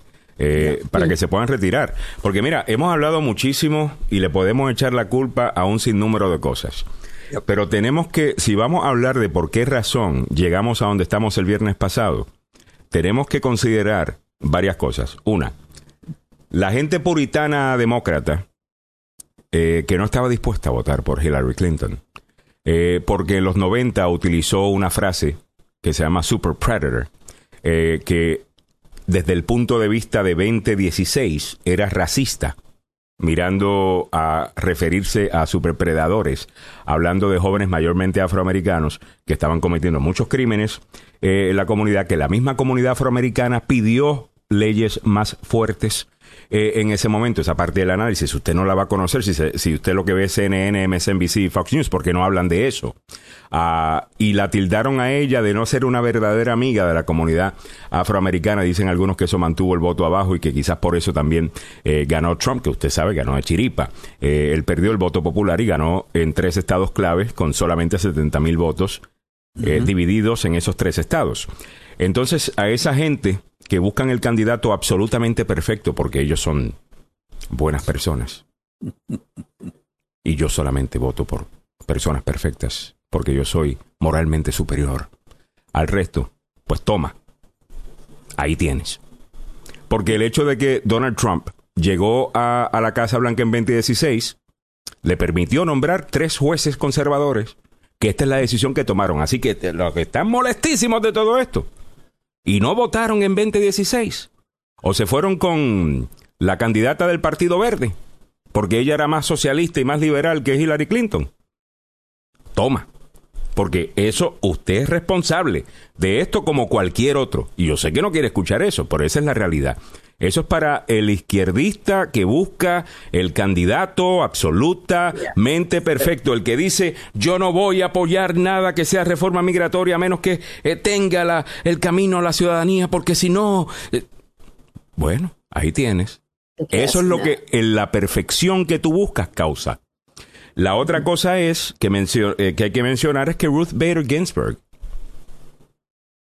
yes, una ícono eh, de, de los liberales, debió La haberse, debió haberse, no, la segunda mujer, eh, Segunda. debió haberse retirado cuando todavía Barack Obama estaba ahí para él nombrar a alguien. Sí. ¿Ok? Y, y de esa manera no dejarle ese otro asiento que se le dejó a Trump. Y Trump, porque quizás un Bush, si hubiese ganado Bush, eh, si hubiese ganado, qué sé yo, cualquiera de los otros republicanos que estaban corriendo, hubiesen dicho, mira, yo no voy a reemplazar a una jueza liberal con una jueza súper conservadora. Yo voy a poner una jueza más o menos conservadora, pero más o menos centrista. Porque eso es lo que hubieran hecho. Trump no. Trump dijo, es mi asiento, yo voy a poner quien me dé la gana y la voy a reemplazar con alguien del otro extremo. Ah, y eso fue precisamente lo que él hizo. Eso es porque no tenemos límites tampoco de cuántos años debe servir un, un, un, un juez. Yep. Eh, es lifetime appointment. Oh, yeah. O sea, Clarence Thomas ya lleva 30 años en la corte. Fue en 1991. Hombre, O sea, Yeah. Clarence Thomas lleva 30 años en la corte. O sea, 30 años debería ser enough, right? Eh, yo creo que, que- que eso es importante eh, también. Um, Salvado Law, eh, nos están pidiendo el número. Aquí va el número de, de Salvado Law, 301-933-1814, 301-933-1814, que tiene casos de familias, abogados de familia, eh, tienen departamento de inmigración, departamento criminal, las oficinas del abogado eh, eh, Carlos Salvador, perdón. Llame ahora al 301-933-1814. Eh, Fernando Negrón, que es mi hermano, dice, bravo por los policías que reparten macana hoy en contra de las mujeres mientras la, la aguantaban las macanas a los trompistas el 6 de enero. Eh, ya, ese- esas son ya. Y definitivamente que hay una... Claro está, no sabemos si son los mismos policías, ¿no? Ah, Sabemos que son policías. Eh, entonces, ese análisis es de las dos cajitas, eh, el izquierda eh, y, y derecha, pero no si son los mismos policías. Yo creo que la comparación fuese si el mismo policía que se llama Samuel Galvez actuó de cierta manera en una cosa y el mismo policía se- Samuel Galvez actuó de otra manera. Ahí la comparación te la compro, Ah, pero no de la otra manera. Un, Una una- un debate intrafamiliar acá en el programa. Saludos a Fernando, que es muy bueno en esto también, este excelente analista político, by the way. 8.26 minutos en la mañana, en breve el abogado Joseph Maluf. Eh, nos dice Bárbara Galvez Collado Poblete, saludos Bárbara. Alejandro, estoy contigo, yo no entiendo por qué los jueces de la Corte Suprema tienen que estar toda la vida allí, yo tampoco. Ah, además de que esto ayuda también para uno prepararse un poquito mejor. Eh, no, me imagino, los presidentes, eh, la, la- la- la gente que se encarga, ¿no? De, de crear el pipeline eh, de, de jueces, de estar un poquito mejor preparado. Eh, Yeah. Si ya tú sabes que, qué sé yo, este año va a haber una, un asiento abierto de la Corte Suprema, creo que los votantes pueden tomar eso en consideración. Eh, mientras que ahora mismo no tenemos esa eh, eh, eso. claro, eh, no es. Es una como que al azar. cuestión que sea- sí. No. Si Sí. se muere uno, bueno, ojalá y se muera uno de estos jueces, ojalá y se quiera uno eh, retirar, o sea. Pero eh, eso es lo que pasó, ¿no? De- eh, eh, con, con Trump, o sea, en los cuatro años de Trump, tres. ya. Ya. Tre- Tres, o sea. Y en el, y en el gobierno anterior a Trump no dejaron al presidente Obama presentar su candidato, que ahora es el fiscal general de la nación. Y- Ya. Y, y tenía toda la, la de, la de ganar. O sea, a esta gente la, la, la aceptaron, la, ¿qué te digo? La aprobaron en cuestión Sí. de días. Buen punto, Samuel. Eh, Tiene hay que que- haber hay- más hay- no, regulación. muy buen punto, hay que decir eso también, que hay un juez Claro. que debió haber estado ahí bajo el gobierno de Obama, que no se lo permitieron, Mitch McConnell lo, lo aguantó y fue ese primer juez que pone en la Corte Suprema Donald Trump. Añádele eso a la posibilidad de haber eh, tenido ya disponible el asiento de Ruth Bader Ginsburg bajo Obama. Para él eh, hacer un, un, un cambio y no tendríamos lo que tenemos hoy día. Pero estamos jugando, you know, eh, hindsight is 2020, como dicen. Pero deberíamos aprender de los errores, es lo que, es, es lo que digo yo. Eh, nos dice por acá eh, Bárbara Galvez Collete Poblete, para cambiar todo esto tenemos que ir a votar. Muchas personas reclaman machismo por lo que no les gusta, pero desgraciadamente cuando llega el momento no van a votar. Totalmente, cierto, salgan a votar. Cojute City Galvez dice, segunda, pre- segunda pregunta para el doctor Maluf, ¿qué pasará con DACA? ¿Será anulada por estos jueces? Y la ley del matrimonio gay. Eh, Muy buenas preguntas. La pregunta clave para contestar todas esas preguntas, eh, y me voy a basar en eso cuando hable con el abogado Joseph Maluf, será que técnicamente en la decisión de la Corte fue lo que utilizaron para justificar este cambio. Entonces, cuando aprendamos eso, cuando él nos conteste eso, podremos ver si eso también se puede encontrar en los otros casos que tienen que ver con DACA, que tienen que ver con matrimonio gay y lo que sea. Eh, porque eh, la pregunta sugiere, eh, Cojute, de que básicamente lo que tenemos acá es una corte haciendo lo que les da la gana porque tienen un punto de vista conservador y están imponiendo su religión sobre los otros. La realidad del caso es que están decidiendo basado en lo que la ley y la constitución dice sin tomar en consideración, qué sé yo, eh, otros puntos de vista. Eh, pero pensar que solamente porque, bueno, yo soy conservador, así que voy a anotar de esa manera y, y que no voy a votar de esa manera y que no están preparando un argumento legal no sería correcto. Eh, le vamos a preguntar al abogado Carlos Salvado y al abogado Joseph Maluf eh, sobre esto. En este tema ellos dos tienen como cierta diferencia. Ah, y es que, creo que que- Salvado es más eh, lo que lo- podríamos decir conservador, pero básicamente textualista. Eh, que ¿no? que, que es lo que hacen los conservadores, como Justin eh, Anthony Scalia. Él decía, mira, es que yo no, yo no estoy Yo aquí no para darte- yo no estoy aquí para darte mi opinión, yo estoy aquí para decirte lo que la ley dice. Mm. Eh, Tú Pero- quieres que yo dé una opinión cuando la ley no me permite dar esa opinión. Usted quiere que yo pueda producir esa opinión. Necesito que cambie la ley. Eh, es lo que decía Anthony Scalia haciendo un cambio en la Constitución. Eh, que es lo que, Lo que que se va a decía- necesitar. Lo que, lo que decían es que tiene que haber una enmienda, ¿no? Porque estamos hablando de que la Constitución fue escrita en 1790, 87. Entonces, ¿En qué año fue escrita la Constitución? Bueno, es que ha sido escrita 87. Yeah. eh, Well, no, pero. y ha sido yeah, enmendada. no, yeah, that's right. Right. 87 es una buena fecha. Ok, so es una buena fecha de, de- de partida. All right, Carlos Salvador, tú estás acá. Eh, tu punto de vista, te voy a preguntar primero sobre lo que piensas de la decisión del viernes pasado. El abogado Carlos Salvado no te necesariamente te- va a estar a favor del aborto, en contra del aborto, esa no es la pregunta que le estamos haciendo. La pregunta es, ¿qué piensas sobre la decisión de la Corte y la ley? Y también te quiero preguntar qué piensas sobre el fallo original de Roe versus Wade del año 1973. Mira, yo ya le he dicho lo que pienso del fallo de 73. Yo le he hecho la culpa completamente a esa decisión. Vaya. No es porque yo estoy de acuerdo del aborto o que no estoy de acuerdo del aborto, es que esa decisión en 73 pienso yo que era más política. Mm. all right? Porque eso llevaba lo que qui- quisieron la gente aquí en este país en 73. Y mira lo que sucede cuando uno, eh, una decisión de la Corte Suprema está basada en eso. Cambiamos la vida para cinco décadas, ¿no? Ya. Ya. Más de cinco décadas. Y ahora se, se despiertan y los jueces ven, ok, mira, eh, eh, hay, un, hay un problema acá. Esa decisión no está basada en lógica. Como yo siempre le he dicho, hay un peligro ahí. Pero por 50 años, la mayoría de las personas acá estaban contentas. Ok, this is what we want. Ok, está bien. Pero después se derrite todo cuando a alguien le, le llama la atención, mira, no está basado en, en lógica, hay que cambiarlo. Y ahora el problema que vamos a tener ahorita.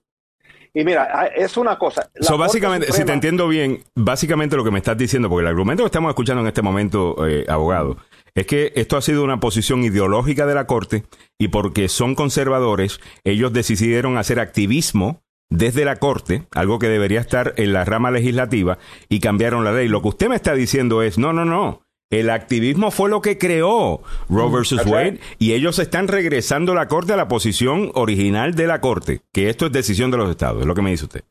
Exactamente. Ok. Y es. no hay ninguna manera que van a poder encontrar el derecho de un aborto en la Constitución. La Corte Suprema no está diciendo que no pueden tener un aborto. No están diciendo eso. No te están dando ese derecho abajo lo que está escrito en la Constitución. Simplemente eso es lo que han hecho. No para que la Corte pueda hacer eso, para que la Corte pueda hacer eso, tendrían entonces que tendríamos que pasar una enmienda constitucional. o, pueden simplemente pasar, porque una de las críticas al Partido Demócrata actualmente es, óigame, ustedes tienen desde 1973 para haber codificado eso en una ley federal cosa de que el tema del aborto no estuviera basado en si la Corte va a tirarlo para arriba o tirarlo para abajo, eh, que era básicamente ya es ley. Asumo que si pasan los demócratas con algunos republicanos, si es que se encuentran algunos, vamos a decir que solamente demócratas, ganan las elecciones los demócratas en noviembre prometiendo una nueva ley que legalice el aborto en los Estados Unidos, la ley va por el centro, le atrae a muchas personas, incluyendo independientes, y ganan supermayorías los demócratas. Esto obviamente la idea de fantasía de los demócratas en este momento pero vamos a ver si pasa. Y ellos escriben una ley donde codifican Roe versus Wade. ¿Queda entonces ya claro de que el aborto es legal a nivel nacional o puede la Corte entonces también fallar en contra de esa ley? Yo pienso que todavía va a ser problema, porque después lo que estamos peleando es quién toma la decisión de controlar lo que está sucediendo en el país. Cuando estamos hablando de si un residente de, Texas o Texas, el estado, quiere proteger lo que no han ah, nacido, todavía. Right? Ah, se va a hacer una batalla entre el estado de Texas y el gobierno federal. ¿Cómo que el mm. gobierno federal me va a decir cómo yo voy a lidiar con mis residentes acá en Texas? Siempre va a tener un problema. La única manera que van a poder hacer esto es un, amendar la constitución. Siempre y ahora, esto no va a terminar todo. La Corte Suprema, lo que no me gusta de la decisión, que han dicho, mira, uh, ahorita esto para parar todo, pero no va a parar. Ahora vamos a tener estados peleando.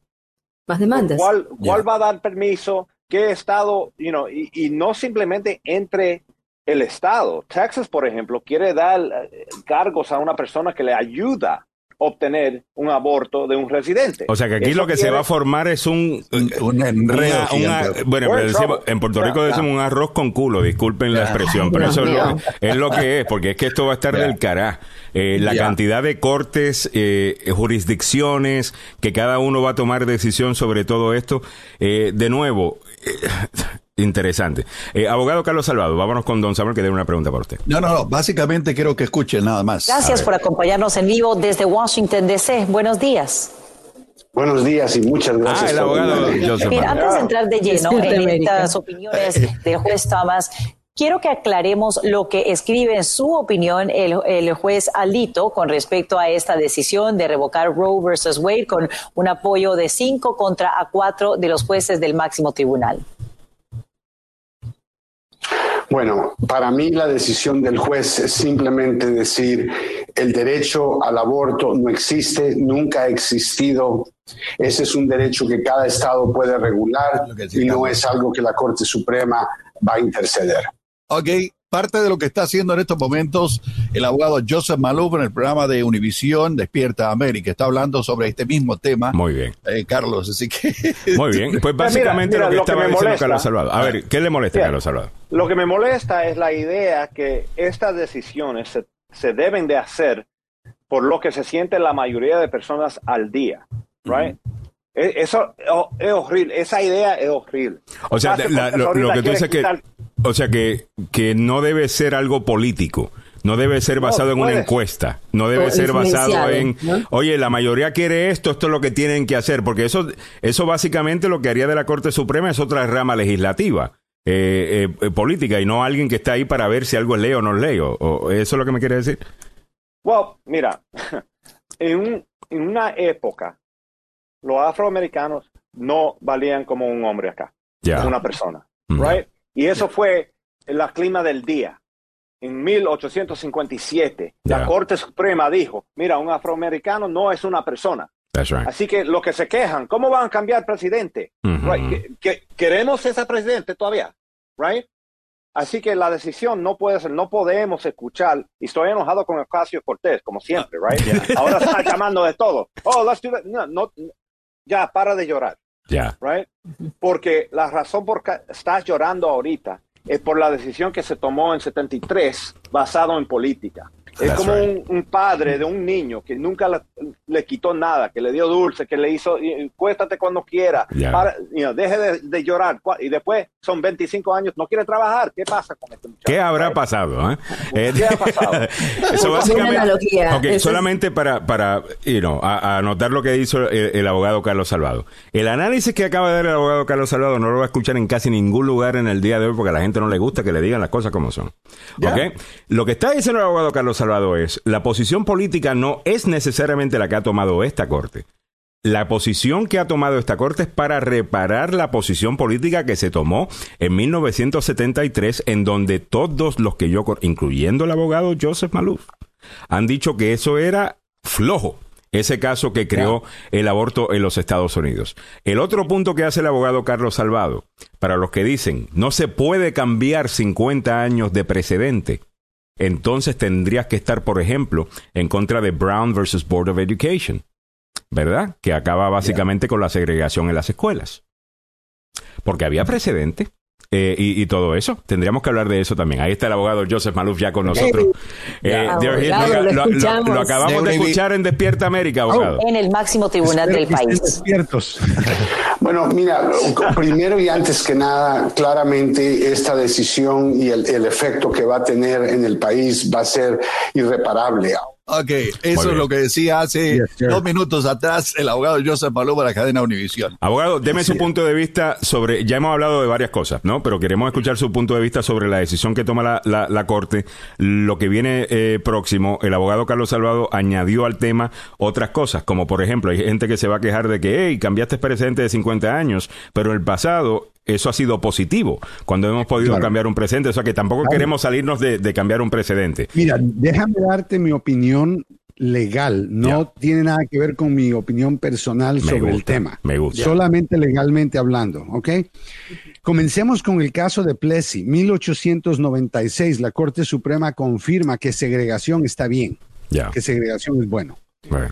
Ah, sabemos que Board- eh, eh, Brown versus Board of Education encontró que segregación no era bueno Right. y, y desarmaron. Ahora, ¿qué pasa? Eh, ves ahí un cambio de precedente, por supuesto, pero es para añadir derechos, reconocer más derechos. Ahora, vamos a la Constitución, a este concepto medio brujo de derechos de privacidad, pero no es tan brujo. La idea es esta. Carlos te va a decir que la cuarta enmienda y todo eso le ayuda a él mucho porque le da un derecho a privacidad a sus clientes a que no le registren el carro, la casa, sin causa probable. Entonces, ¿por qué los fundadores de este país pensaron que era tan importante la privacidad, pero no creen que es importante la privacidad de dos personas, por ejemplo, teniendo sexo y relaciones sexuales en un cuarto? Ahora, antes de la, que la Corte Suprema se metiera en esos casos, incluyendo casos de homosexuales, como el caso de Lawrence del 2003, y otros casos donde la Corte dice, bueno, si hay privacidad para que no te registren en la casa, tiene que haber privacidad para que no te vean en el cuarto teniendo sexo. Pero eso es lo que pasó en esos casos. En el caso de Lawrence, la policía entra y hay dos hombres teniendo sexo. Una abogado, antes de que pase a ese, vamos a quedarnos en lo de añadir derecho. Usted dice que la diferencia es, por ejemplo, con Brown versus Board of Education. Mire, cambian un precedente, pero para dar más derechos, aquí le están quitando el derecho a una mujer, pero no también se le está dando más derechos a esas vidas que eh, podrían nacer, Eh, más Dijimos que protección. íbamos a hablar legalmente, ¿verdad? Claro. Legalmente, la ciencia médica no reconoce vida Mm. al tener concepción. O sea, el momento que la mujer queda embarazada, la ciencia médica la considera embarazada, pero no la considera como dos personas como dos personas vidas. ¿Y qué dice la ley eh, sobre eso, abogado? Porque hemos visto en el pasado, se recuerdan unos casos, creo que fue el principio de este siglo, en donde había un hombre que había matado a su esposa y al bebé. Y un Estado intentó ponerle cargos de doble homicidio. No solamente por la vida de la, de la madre, de su ex esposa, sino del bebé que ella llevaba adentro. Bueno, es muy interesante que mencionas eso ahora, porque técnicamente hablando, bajo esta decisión, uno puede hacer el argumento de que una mujer que tiene 24 horas de estar embarazada son dos personas, y si la matas a ellas, matas a dos. Y me recuerdo que en ese tiempo el debate era, espérate, hold on. yo decía, espérate, qué confusión para las personas y no en contra del crimen y protección de la mujer, porque no, muchos se posicionaron en contra de, la, de, de eso porque pensaban que iba a afectar la ley en cuanto al aborto. La ley que dice, ¿cuándo es que protegemos una vida según la ley eh, en los Estados Unidos? La ley de antes era cuando el feto tenía la viabilidad de poder vivir fuera, del vientre. Entonces, eh, estamos hablando del concepto de que eh, la ley dice para tener vida tienes que tener corazón, tienes que tener cerebro, tienes que tener esto. Vaya. o no ser dos células simplemente cambiando. Muy bien. Ah, Entonces eso es lo que dice la ley. Muy bien. Eh, abogado, continúe con el análisis. Entonces, eh, hemos dicho, el abogado Carlos Salvado lo ha dicho acá, usted ha hablado en no en contra, usted está de acuerdo obviamente con el aborto, está de acuerdo con la decisión Roe versus Wade, pero entiende que era ley eh, floja. Tuvieron más de 50 años para pasar una ley. ¿Por qué nunca se pasó una ley? eh, con, con, esto? No es un requerimiento. Mira, la segunda enmienda tiene su ley adentro de la Constitución. Yo entiendo que la segunda enmienda habla de qué, pero mira cómo la Corte está dispuesta a extender las cosas que no están en la Constitución, porque en la Constitución no dice que tú puedes tener un arma oculta en tu cuerpo. ¿No? O se habla de milicias. Pero también los estados tienen muchas leyes eh, que tienen que ver con armas. O sea, no, no se han basado necesariamente exclusivamente en lo que la Corte Suprema dijo sobre un caso, sino que también han, lo, han puesto a prueba eh, con diferentes pero, leyes. Pero es bajo la bendición de la Corte Suprema que muchos estados no ponen ciertas leyes porque saben que es contrario a lo que la Corte Suprema ha dicho. Rachel Maddow eh, abogado, le, hago esta pregunta ahora. Rachel Maddow, eh, que es una analista, eh, pues liberal, pero como que era muy, muy inteligente. Uh, ella, súper inteligente. Uh, ella dice estar convencida, esto me lo envió el abogado Julio Alemán, estar convencida de que lo más seguro que van a tratar de llevar un caso de fetal personhood a la, a la Corte Suprema y con esto poder abolir 100% el aborto. Eh, en, los Estados mm. Unidos, eh, en donde van a, porque esto es lo que ellos hacen, ¿no? Eh, ellos básicamente llevan casos para causar que la corte vaya fallando de la manera que ellos quieren. Están cambiando el camino de la corte, obviamente, y van a seguir el camino que la corte nos está dirigiendo, y eso es eliminación de derechos. Por eso es que Lawrence, Obergefell, Griswold, todos estos casos de derechos, imagínate que te digan que tú no tienes derecho a tener un condón que tú no puedes usar un anticonceptivo, oh que no puedes tomarte una píldora. ¿Es eso lo que están diciendo? No, pero eso no es lo que está pasando ahorita. Es lo que eh, no, es lo que va a pasar cuando Clarence Thomas eh, tenga esos casos enfrente de él. Muy buena pregunta. Muy buena pregunta. Déjeme hacerle la pregunta, abogado, porque eso es precisamente lo que quería saber con usted, City Galvez, sobre los otros casos, eh, por ejemplo, que menciona Clarence Thomas. Clarence Thomas dice, pide reconsiderar el matrimonio entre el mismo sexo. Ese, es uno. En, contra, en, cuanto al caso de la, de la anticoncepción o anticonceptivos, Estamos hablando. del caso de Que esto, ¿Qué es lo que dice ese caso? Eso dice que el gobierno no se puede meter e interferir con tu derecho a usar anticonceptivos. Pero los anticonceptivos. El Estado no puede ordenar que no se puedan usar. Ningún Estado. Aquí están hablando de los anticonceptivos, están hablando de la píldora después del día. No, no, esta no es para la píldora después del día. es anticonceptivo. incluye eso también. Anticonceptivo, generalmente. Pero simplemente están diciendo que el gobierno federal no se puede meter. No están hablando de lo, eh, que los oh, claro, esto queda con los estados. Un estado puede hacerlo legal, otro estado lo puede hacer ilegal. ¿Usted ve un estado, usted ve un estado pasando una ley anticondón o, o anticonceptivos, abogado? Habían en los libros leyes viejas y por eso fue que el hace caso. muchos años ya. Lo interesante es que el caso estaba a punto o sea, el estado donde el caso se originó estaba a punto de eliminar la ley que prohibía los anticonceptivos, hasta que el caso llegó a la Corte Suprema y como la Corte Suprema se pronunció, entonces se convirtió en algo controversial. Pero para estar claros, no es que ellos, como dice Carlos, van a ilegalizar estas cosas, sino que van a decir, los estados deciden si, en ese estado es legal o no. Pero Alejandro, tienes que tomar en cuenta que ya hay aproximadamente 26 estados, más de la mitad en cuenta, y van a haber más que van a prohibir el aborto y después de estos casos, si el caso, por ejemplo, eh, relaciones del mismo sexo, ilegal. Hay estados como... Pero, ¿de quién, tiene la culpa, Joe? Mira, eh, este es el problema. El país ha cambiado de, de esa época cuando todos estuvieron interesados al día de la política, de elijar alguien que lo iba a representar. Es el problema ahorita, porque cualquier estado que va a cambiar la ley lo está haciendo por la legislación. Sí, y, la legislación está haciéndose por, Está haciéndose, no, no, no, no. Déjame explicarte lo que se llama redistricting, ¿ok? Y gerrymander. Lo que eso significa es que hay líderes elegidos de diferente partido por minorías. Ahora tenemos la minoría jalando la mayoría en una manera diferente, no una democracia típica donde la mayoría... pero, ese redistricting afecta obviamente los asientos en el Congreso eh, federal. Pero, estatal. y, sí, y, estatal también. Pero la mayoría de la gente de un estado todavía tiene el poder, abogado, de elegir su, su legislatura. Eh, inclusive para cambiar el redistricting. Pero no es tan fácil. Por ejemplo, Maryland es difícil cambiar la mayoría en la legislatura porque la mayoría es demócrata. Entonces no puede simplemente decir, ay, que la legislación se encargue, ay, que la gente elija. Esa es la fantasía de Alito que lo puso en la decisión. Oh, no, esto es para que la gente lo decida. La gente no, lo va a decidir. ¿Cómo, que es una fantasía cuando ahorita está diciendo que los demócratas controlan hay, hay distritos, Carlos, hay distritos como Maryland en términos de demócratas, pero hay otros en términos de republicanos. Sí, pero está Maryland, está Massachusetts, está California, eh, está New Jersey, Nueva York agarrar 800 millas de viaje para venir a tener un aborto. No, no, pero lo que quiere decir, sí, pero lo que estamos diciendo, eh, abogado, es que decir que no existe eh, democracia o que la the will o las ganas de la mayoría. La mayoría no está a cargo, estoy diciendo. No, el, problema, el problema que yo creo que es el problema, abogado. pero ¿por qué razón, abogado? Pero ¿por qué razón, abogado? Tenemos, porque tenemos gente que eh, está utilizando el sistema una vez elegido para para tener justicia. Y porque pierden elecciones.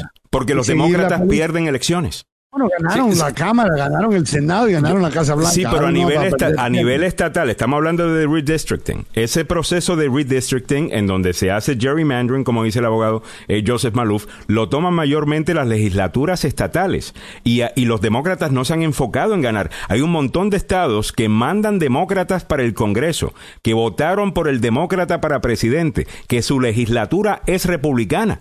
Me hablo de Pensilvania. Hablo, creo que hasta de eh, Michigan trataron de hacer eso eh, eh, también. Son estados básicamente demócratas, pero la legislatura estatal es republicana. No estoy seguro de Michigan. lo que quiero decir con eso es, ¿qué deben entonces hacer?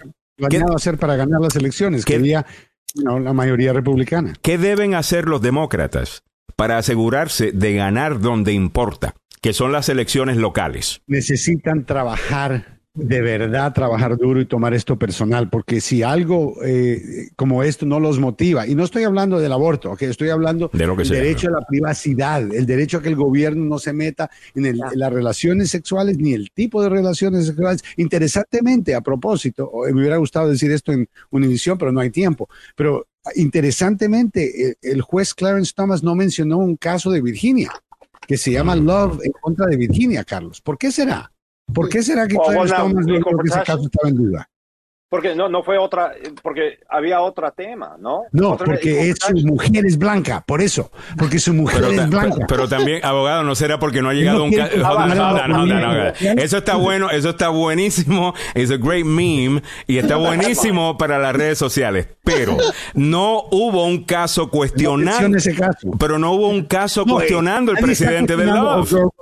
Nadie estaba cuestionando Lawrence, nadie está cuestionando Griswold, pero él mencionó esos casos por nombre. La pregunta es, el siguiente caso que yo tengo en mi lista ah, ¿por qué no mencionó? derechos privados tiene que ver con el matrimonio entre personas de diferentes razas. Que es Love versus Virginia. Love versus Virginia. El, una mujer blanca, así que... Y creo que él vive, creo que él vive en Virginia, ¿no? Creo que el, juez Thomas vive en Virginia. Um, ok, eh, otra, otra pregunta para el abogado. Aquí, adelante Samuel y, después tenemos... una, pregunta para, para ambos. Y es un comentario que está saliendo en el New York Times. Dice, la politización de la Corte Suprema de Justicia está erosionando su legitimidad. estaba hablando. La Corte ahora tiene, te da la impresión, y mira, quedan tres casos. Vamos a hacer un juego aquí. Me gustaría cada uno de ustedes me diga qué va a pasar, pero tenemos el caso de que se queden en México, que el presidente Biden quiere cancelar.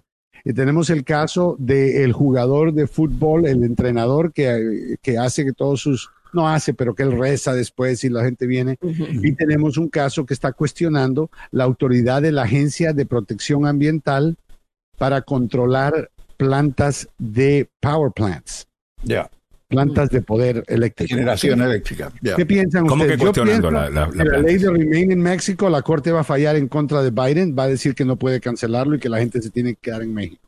Número dos, va a decir que el coach puede rezar las horas que quiera y donde quiera. Yo estoy de acuerdo. La mayoría es, es religiosa. Y número tres, en términos de la autoridad de la EPA, probablemente van a decir que no tienen autoridad. Me preocupa eso porque obviamente eso le va a quitar la autoridad al EPA a tratar de evitar que el ambiente continúe envenenándose. Sí. Qué interesante cómo ha cambiado el Partido Republicano en ese aspecto, porque el EPA no es producto de la administración Nixon. right? Sí, es, producto de la administración Nixon. Mira, la mayoría, Carlos, ¿sabías eso? La mayoría de jueces en la Corte Suprema que votaron para crear Roe versus Wade eran republicanos. Es que ha La cambiado, mayoría. es que ha cambiado Eh, mucho. yo- está bien, pero mira, republicanos eh, han cambiado bastante. Sí, porque lo de partido no importa sino ideología. Entonces la pregunta es si eran progresistas o si eran conservadores. Ah, y, y en este tema, pues sí, han cambiado muchísimo eh, lo- los partidos, ¿no? Oye, caminando para adelante, hay muchos otros comentarios. Lourdes Chávez dice, me gusta este programa por, por los excelentes abogados que tienen. Eh, dice ella... Y pelean cualquier tema súper bien y me aclaran mis dudas siempre. De eso se trata. Alejandro Bañuelos dice, si el aborto es ilegal, ¿qué va a pasar con todas las mujeres que solo tienen permiso de trabajo? ¿Eso sería delito para, depor- para ser Muy deportadas? buena that's a pre- good question. Alejandro, Yeah. la Corte no está declarando el aborto ilegal. Número uno, el aborto es legal donde el Estado dice que el aborto es legal. Vaya. No importa lo que la Corte Suprema dijo. La Corte Suprema lo que está diciendo es que ellos se retiran del tema. Ellos no tienen nada que ver, arréglenlo con la legislación estatal. Ahora, la legislación puede ser federal. Puede haber una ley federal que diga que el aborto es legal o una ley federal que diga que todos los abortos son ilegales. Depende de lo que el Congreso, el presidente con el poder del veto y también el, el Senado, ¿no? Completo digan. Pero eso es el Estado. Ahorita no quiere decir que el aborto es ilegal. Ahora, en términos de una persona que tiene aquí, es deportable o que no tiene eh, res- ciudadanía, yo estoy seguro que si el Estado pasa una ley Como Texas. criminalizando, exacto, criminal- criminalizando el aborto con la mujer, no con el que practica el aborto. El practica. Hay estados que no castigan a la mujer, pero castigan al doctor, a la enfermera, al asistente, al chofer, a lo que sea, pero no necesariamente a la mujer. Entonces, cada estado va a ser diferente, Alejandro. Puede que sea un estado donde la ley diga la mujer va a ir presa. Y si fuera ahí, una mujer que no tiene ciudadanía podría ser deportada si el Es un delito moral. un- exacto, tiene un delito que ahora va a ser cuestionado moralmente basado en esta decisión. Muy bien, entonces vamos a hablar en breve sobre cuál es el efecto político eh, de todo esto. Yo no estoy completamente claro cuál va a ser. Hice un comentario la pasada hora en donde dije que los independientes son los que van a decidir todo esto. Creo que va a haber mucha más gente votando en noviembre en una elección medio término que lo usual debido a este tema va a traer un montón de votantes. Y mi idea, abogado, es que se va a beneficiar las ideas anti-extremismo. Eh, eh, es quien va a ganar. ¿A qué me refiero? Ya veo algunos republicanos buscando ilegalizar todo tipo de aborto, incluyendo si la mujer fue violada y lo que sea. Yo no, los independientes no van a estar con esa gente. Te lo garantizo desde ahora y las encuestas así lo dicen. Las De la misma, la manera. Tienen más de los independientes, tienen republicanos a favor de la To- ley del aborto. to- to- to- Totalmente. Una mayoría, de la misma, de la misma manera, abogado, si se van los demócratas con aborto a la hora que sea, cuando sea, sin preguntas, sin, sin, sin nada, hasta el noveno mes, como dicen algunos extremistas, y es lo que está agarrando fuerza, por lo menos lo que algunos medios están publicando. Y yo no sé si el, medio está publicando eso porque, eh, eh, ¿cómo que es? ¿Levanta pasiones? O, o porque realmente mucha gente se siente así? Porque las encuestas que yo he leído, abogado, la gente que está a favor del aborto todavía creen en restricciones. Simplemente No, restricciones tienen que existir. Mira, Claro. nadie puede dormir tranquilo pensando que un, un- un- un ser humano que tal vez no ha nacido legalmente, pero ya es un ser humano, va a ser asesinado. Yo entiendo eso completamente. No es que no creamos, yo creo que todas las personas creen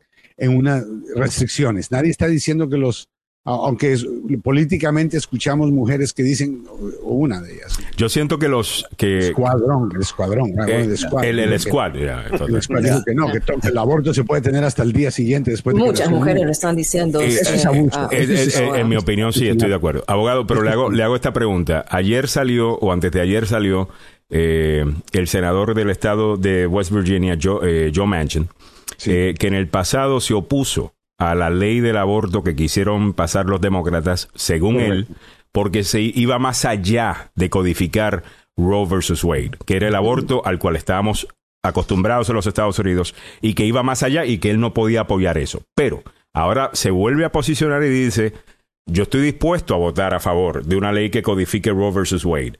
La pregunta que yo tengo es si los demócratas van a tomar la oportunidad y ser el partido centrista por el cual la gente votó cuando votó por Biden. Que si hubiesen querido extremismo de izquierda, se hubiesen ido con Bernie Sanders.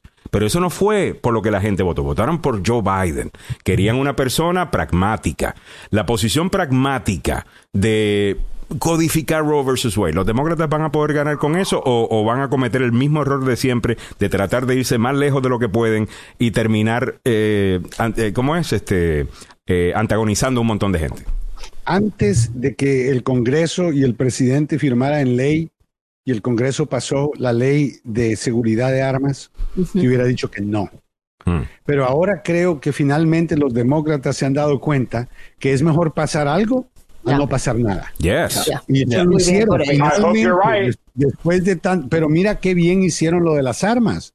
Eso, eh, yo todavía me quedo con la boca abierta que el viernes Biden pudo firmar esto y convertirlo en ley. 29 republicanos lo hicieron, eh, estuvieron a favor, 14 en el Senado y 15 en la Cámara Republicana, en la Cámara de Es el clave, Milagros. ¿Ah? Es el clave. esa es la clave, esa es la clave ser moderado y yo creo que muchos, mira, inmediatamente tal vez no se sienta el efecto porque varios estados todavía tienen que pasar leyes, se van a tomar 30 días y también no, a menos que alguien tenga planeado cuándo quedar embarazado, tal vez, ¿me entiendes? No se va a sentir en términos fuertes hasta que ya pase el tiempo. Ahora, mm. creo yo que el problema que, mira, nadie no, no, no, vamos a decir nadie, la mayoría de personas no se recuerdan lo que era la vida en Estados Unidos antes, de 1973. ¿Por qué? No estaban vivos. No habían nacido. ¿okay? no, habían nacido, tenían como yo tenía ocho años. Así que eh, claramente, eh, pero yo entiendo la historia y yo sé la historia de este país y este país no puede negar que el aborto ha sido parte de la fibra de este país, porque lo ha sido. Esa es la verdad. Ah, hay lugares, hay estados, a países, mejor dicho, en Latinoamérica que nunca permitirían el aborto y nunca lo han permitido. Y, como quiera aborto sucede. Así es. espérate, ¿cómo que puede ser la fábrica de este país? Porque, porque aquí, mira, comencemos con Alexander Hamilton y la querida que tenía en la calle, ¿ok? Así que este país ha fornicado en cantidades exageradas. No, no, mucha fornicación, totalmente, abogado. Lots of fornication everywhere han tenido, eh, han, tenido, han, tenido, abortos, la gente ha tenido abortos en muchos lugares. Pero claro, este abogado, todavía tenemos descendientes, por ejemplo, de Thomas Jefferson, uh, eh, que, you know, de sus hijos con las esclavas eh, de, de, Thomas Jefferson, o sea que no todas abortaban, abogado. Eh, you know. Pero decir que esto es algo nuevo, que algo, wow, el claro Que no, claro que no, Actually, yo estaba, yo estaba aprendiendo de esto, abogado, me estaba, me, me estaba informando sobre esto, eh, basándome, creo que esto viene de la ley de, eh, de, Gran Bretaña, obviamente, antes de que fuese incluso Gran Bretaña. Creo que antes era legal. Eh, esto leí eh, un artículo sobre esto el otro día muy interesante, en cómo básicamente uno pensaría que era menos legal, vamos a decirlo por decirlo de alguna manera, antes que hoy día. Y no era así. aparentemente estoy hablando del año you know, 1300 ahora, que supuestamente esto se podía hacer. Es un artículo de opinión que vi este pasado eh, fin de semana con, con la historia eh, legal eh, del aborto. Me pareció muy interesante. es, como, es como una tienda que va a abrir un negocio grande y va a decir, nunca van a robar aquí, nunca, nunca van a robar. Ya, ya, vamos a estar claros. en los países donde más... Abogados, ya hicimos el, el, research acá, mostramos los datos, los países donde es ilegal el aborto, donde más restricciones hay tendemos a ver más aborto. Eh, y, y, no necesariamente por los abortos han estado bajando en Estados Unidos año tras año. Ahora, con eso, con eso dicho, abogado, una de las razones por la que vemos que eso, el aborto es más alto en esos países es porque además de que el aborto es ilegal, eh, también eh, los anticonceptivos lo son. también hablar del sexo es tabú.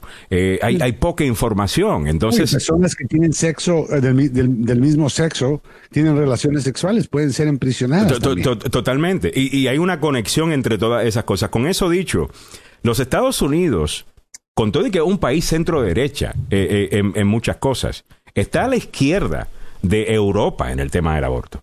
Eh, eh, en, Europa es mucho menos fácil conseguir un aborto. Hay límites de 12 semanas, 13 semanas, como vi a un panelista decir, ya, eso es cierto, pero también la salud es gratis. Ah, y alguien tiene derecho a un doctor. Entonces te puedes enterar que estás en embarazo mucho más temprano eh, que aquí en los Estados Unidos. Eh, esa parte tenemos que tomarla en consideración. Adelante, bueno, la pregunta que yo hago ahora, ¿Qué va a pasar con los líderes religiosos que estuvieron por los últimos 50 años peleando para que se revocara este mandato? ¿Qué va a pasar con ellos? Van a, van, a estar, celebrando que, lograron cancelar el, aborto y van a, o sea, mira, lo interesante es que tampoco el trabajo de ellos termina hoy. Porque la Corte no ilegalizó, quiero clarificar una vez más, no ilegalizó el aborto. El aborto no es ilegal en Estados Unidos. El aborto es depende del estado. El estado de Maryland, el estado de la Florida, el estado de Virginia van a tener la oportunidad de decidir cómo quieren, cuándo, qué circunstancias existen para poder tener un aborto. Ahora, hay un concepto final que me preocupa, es varios estados quieren criminalizar que una mujer salga del estado para mm. tener un aborto en otro estado. Ah, yo no es como una ya esto es un acorralamiento para, para, para, la mujer, ¿no? Una decisión que tiene que ser, o sea, como esa, Yo no estoy seguro que sea constitucionalmente una ley efectiva, porque típicamente la ley criminal aplica en el estado donde el crimen se comete. Ya. Y por el derecho de pasear, ¿a dónde se encuentra? Ajá. El derecho de pasear existe. De viajar. ¿A dónde? En la Constitución. La Constitución. Yeah, where's that? Right to travel. No, Look it up. Right to travel. Si ponen, no, el problema. Eh, es el problema. Eh, eh, por eso que digo, bueno, estoy diciendo que vamos a tener un gran problema porque eso tampoco se encuentra en la Constitución. O right to tweet. Yo no tengo derecho a tuitear, ¿o sí? Ah, claro, está bajo la primera enmienda. First derecho, first pero tienes derecho a acceso pero, pero no dice tuitear. Pero, pero tienes derecho al acceso a salud. Dice, the right to travel is part of the liberty of which the citizen cannot be deprived without due process of law under the Fifth Amendment. That's where it is. Bueno, solamente... Due eh, process, pero no es absoluto. Bueno, en cuanto a travel, yo creo que lo que nos va a impedir el travel son los altos precios de la gasolina en este momento. Eh, eso, they're taking care of that. Bueno, nos tenemos que ir. Fue un placer. Eh, muy buena. Creo que la conversación... Trudeau y México dicen que si no hay derecho aquí en los Estados Unidos Canadá y México los están esperando. Sí, pero ¿cuánta gente tiene el billete para irse a Canadá, a quedarse en un hotel, a registrarse, a hacer el papeleo, los Y Trudeau y, el, eh, y AMLO, eh, entiendo lo popular que fue la frase, felicidades, reciban atención. Aquí tenemos un montón de estados en donde será legal también, que es más barato que ir a México o llegar a Canadá. Pero les agradecemos que se montaron en la ola y hacer algunos puntos políticos. Muchas gracias a los dos. Eh, pueden ir a Nueva York, pueden ir a California eh, de nuevo. Muchas gracias. 9 y 6. Nos tenemos que ir, don Samuel Galvez, ¿qué es lo que viene a continuación? Ya venido con el abogado Joseph Malú para hablar no de política, sino de accidentes. Bueno, muchas gracias al abogado Carlos Salvado, muchas gracias a Milagros Meléndez, que se queda en Miami. Llame al abogado eh, Joseph Maluf, 301-947-8998. Y abogado eh, Carlos Salvado, eh, desde hace ratito Lourdes Chávez nos está pidiendo su teléfono, se lo dimos acá. Necesito una cita lo más temprano que pueda en el día de hoy para un caso de familia. Ah, que está diciendo, ¿ok? Lourdes Chávez le va a estar llamando 301-933. 1814.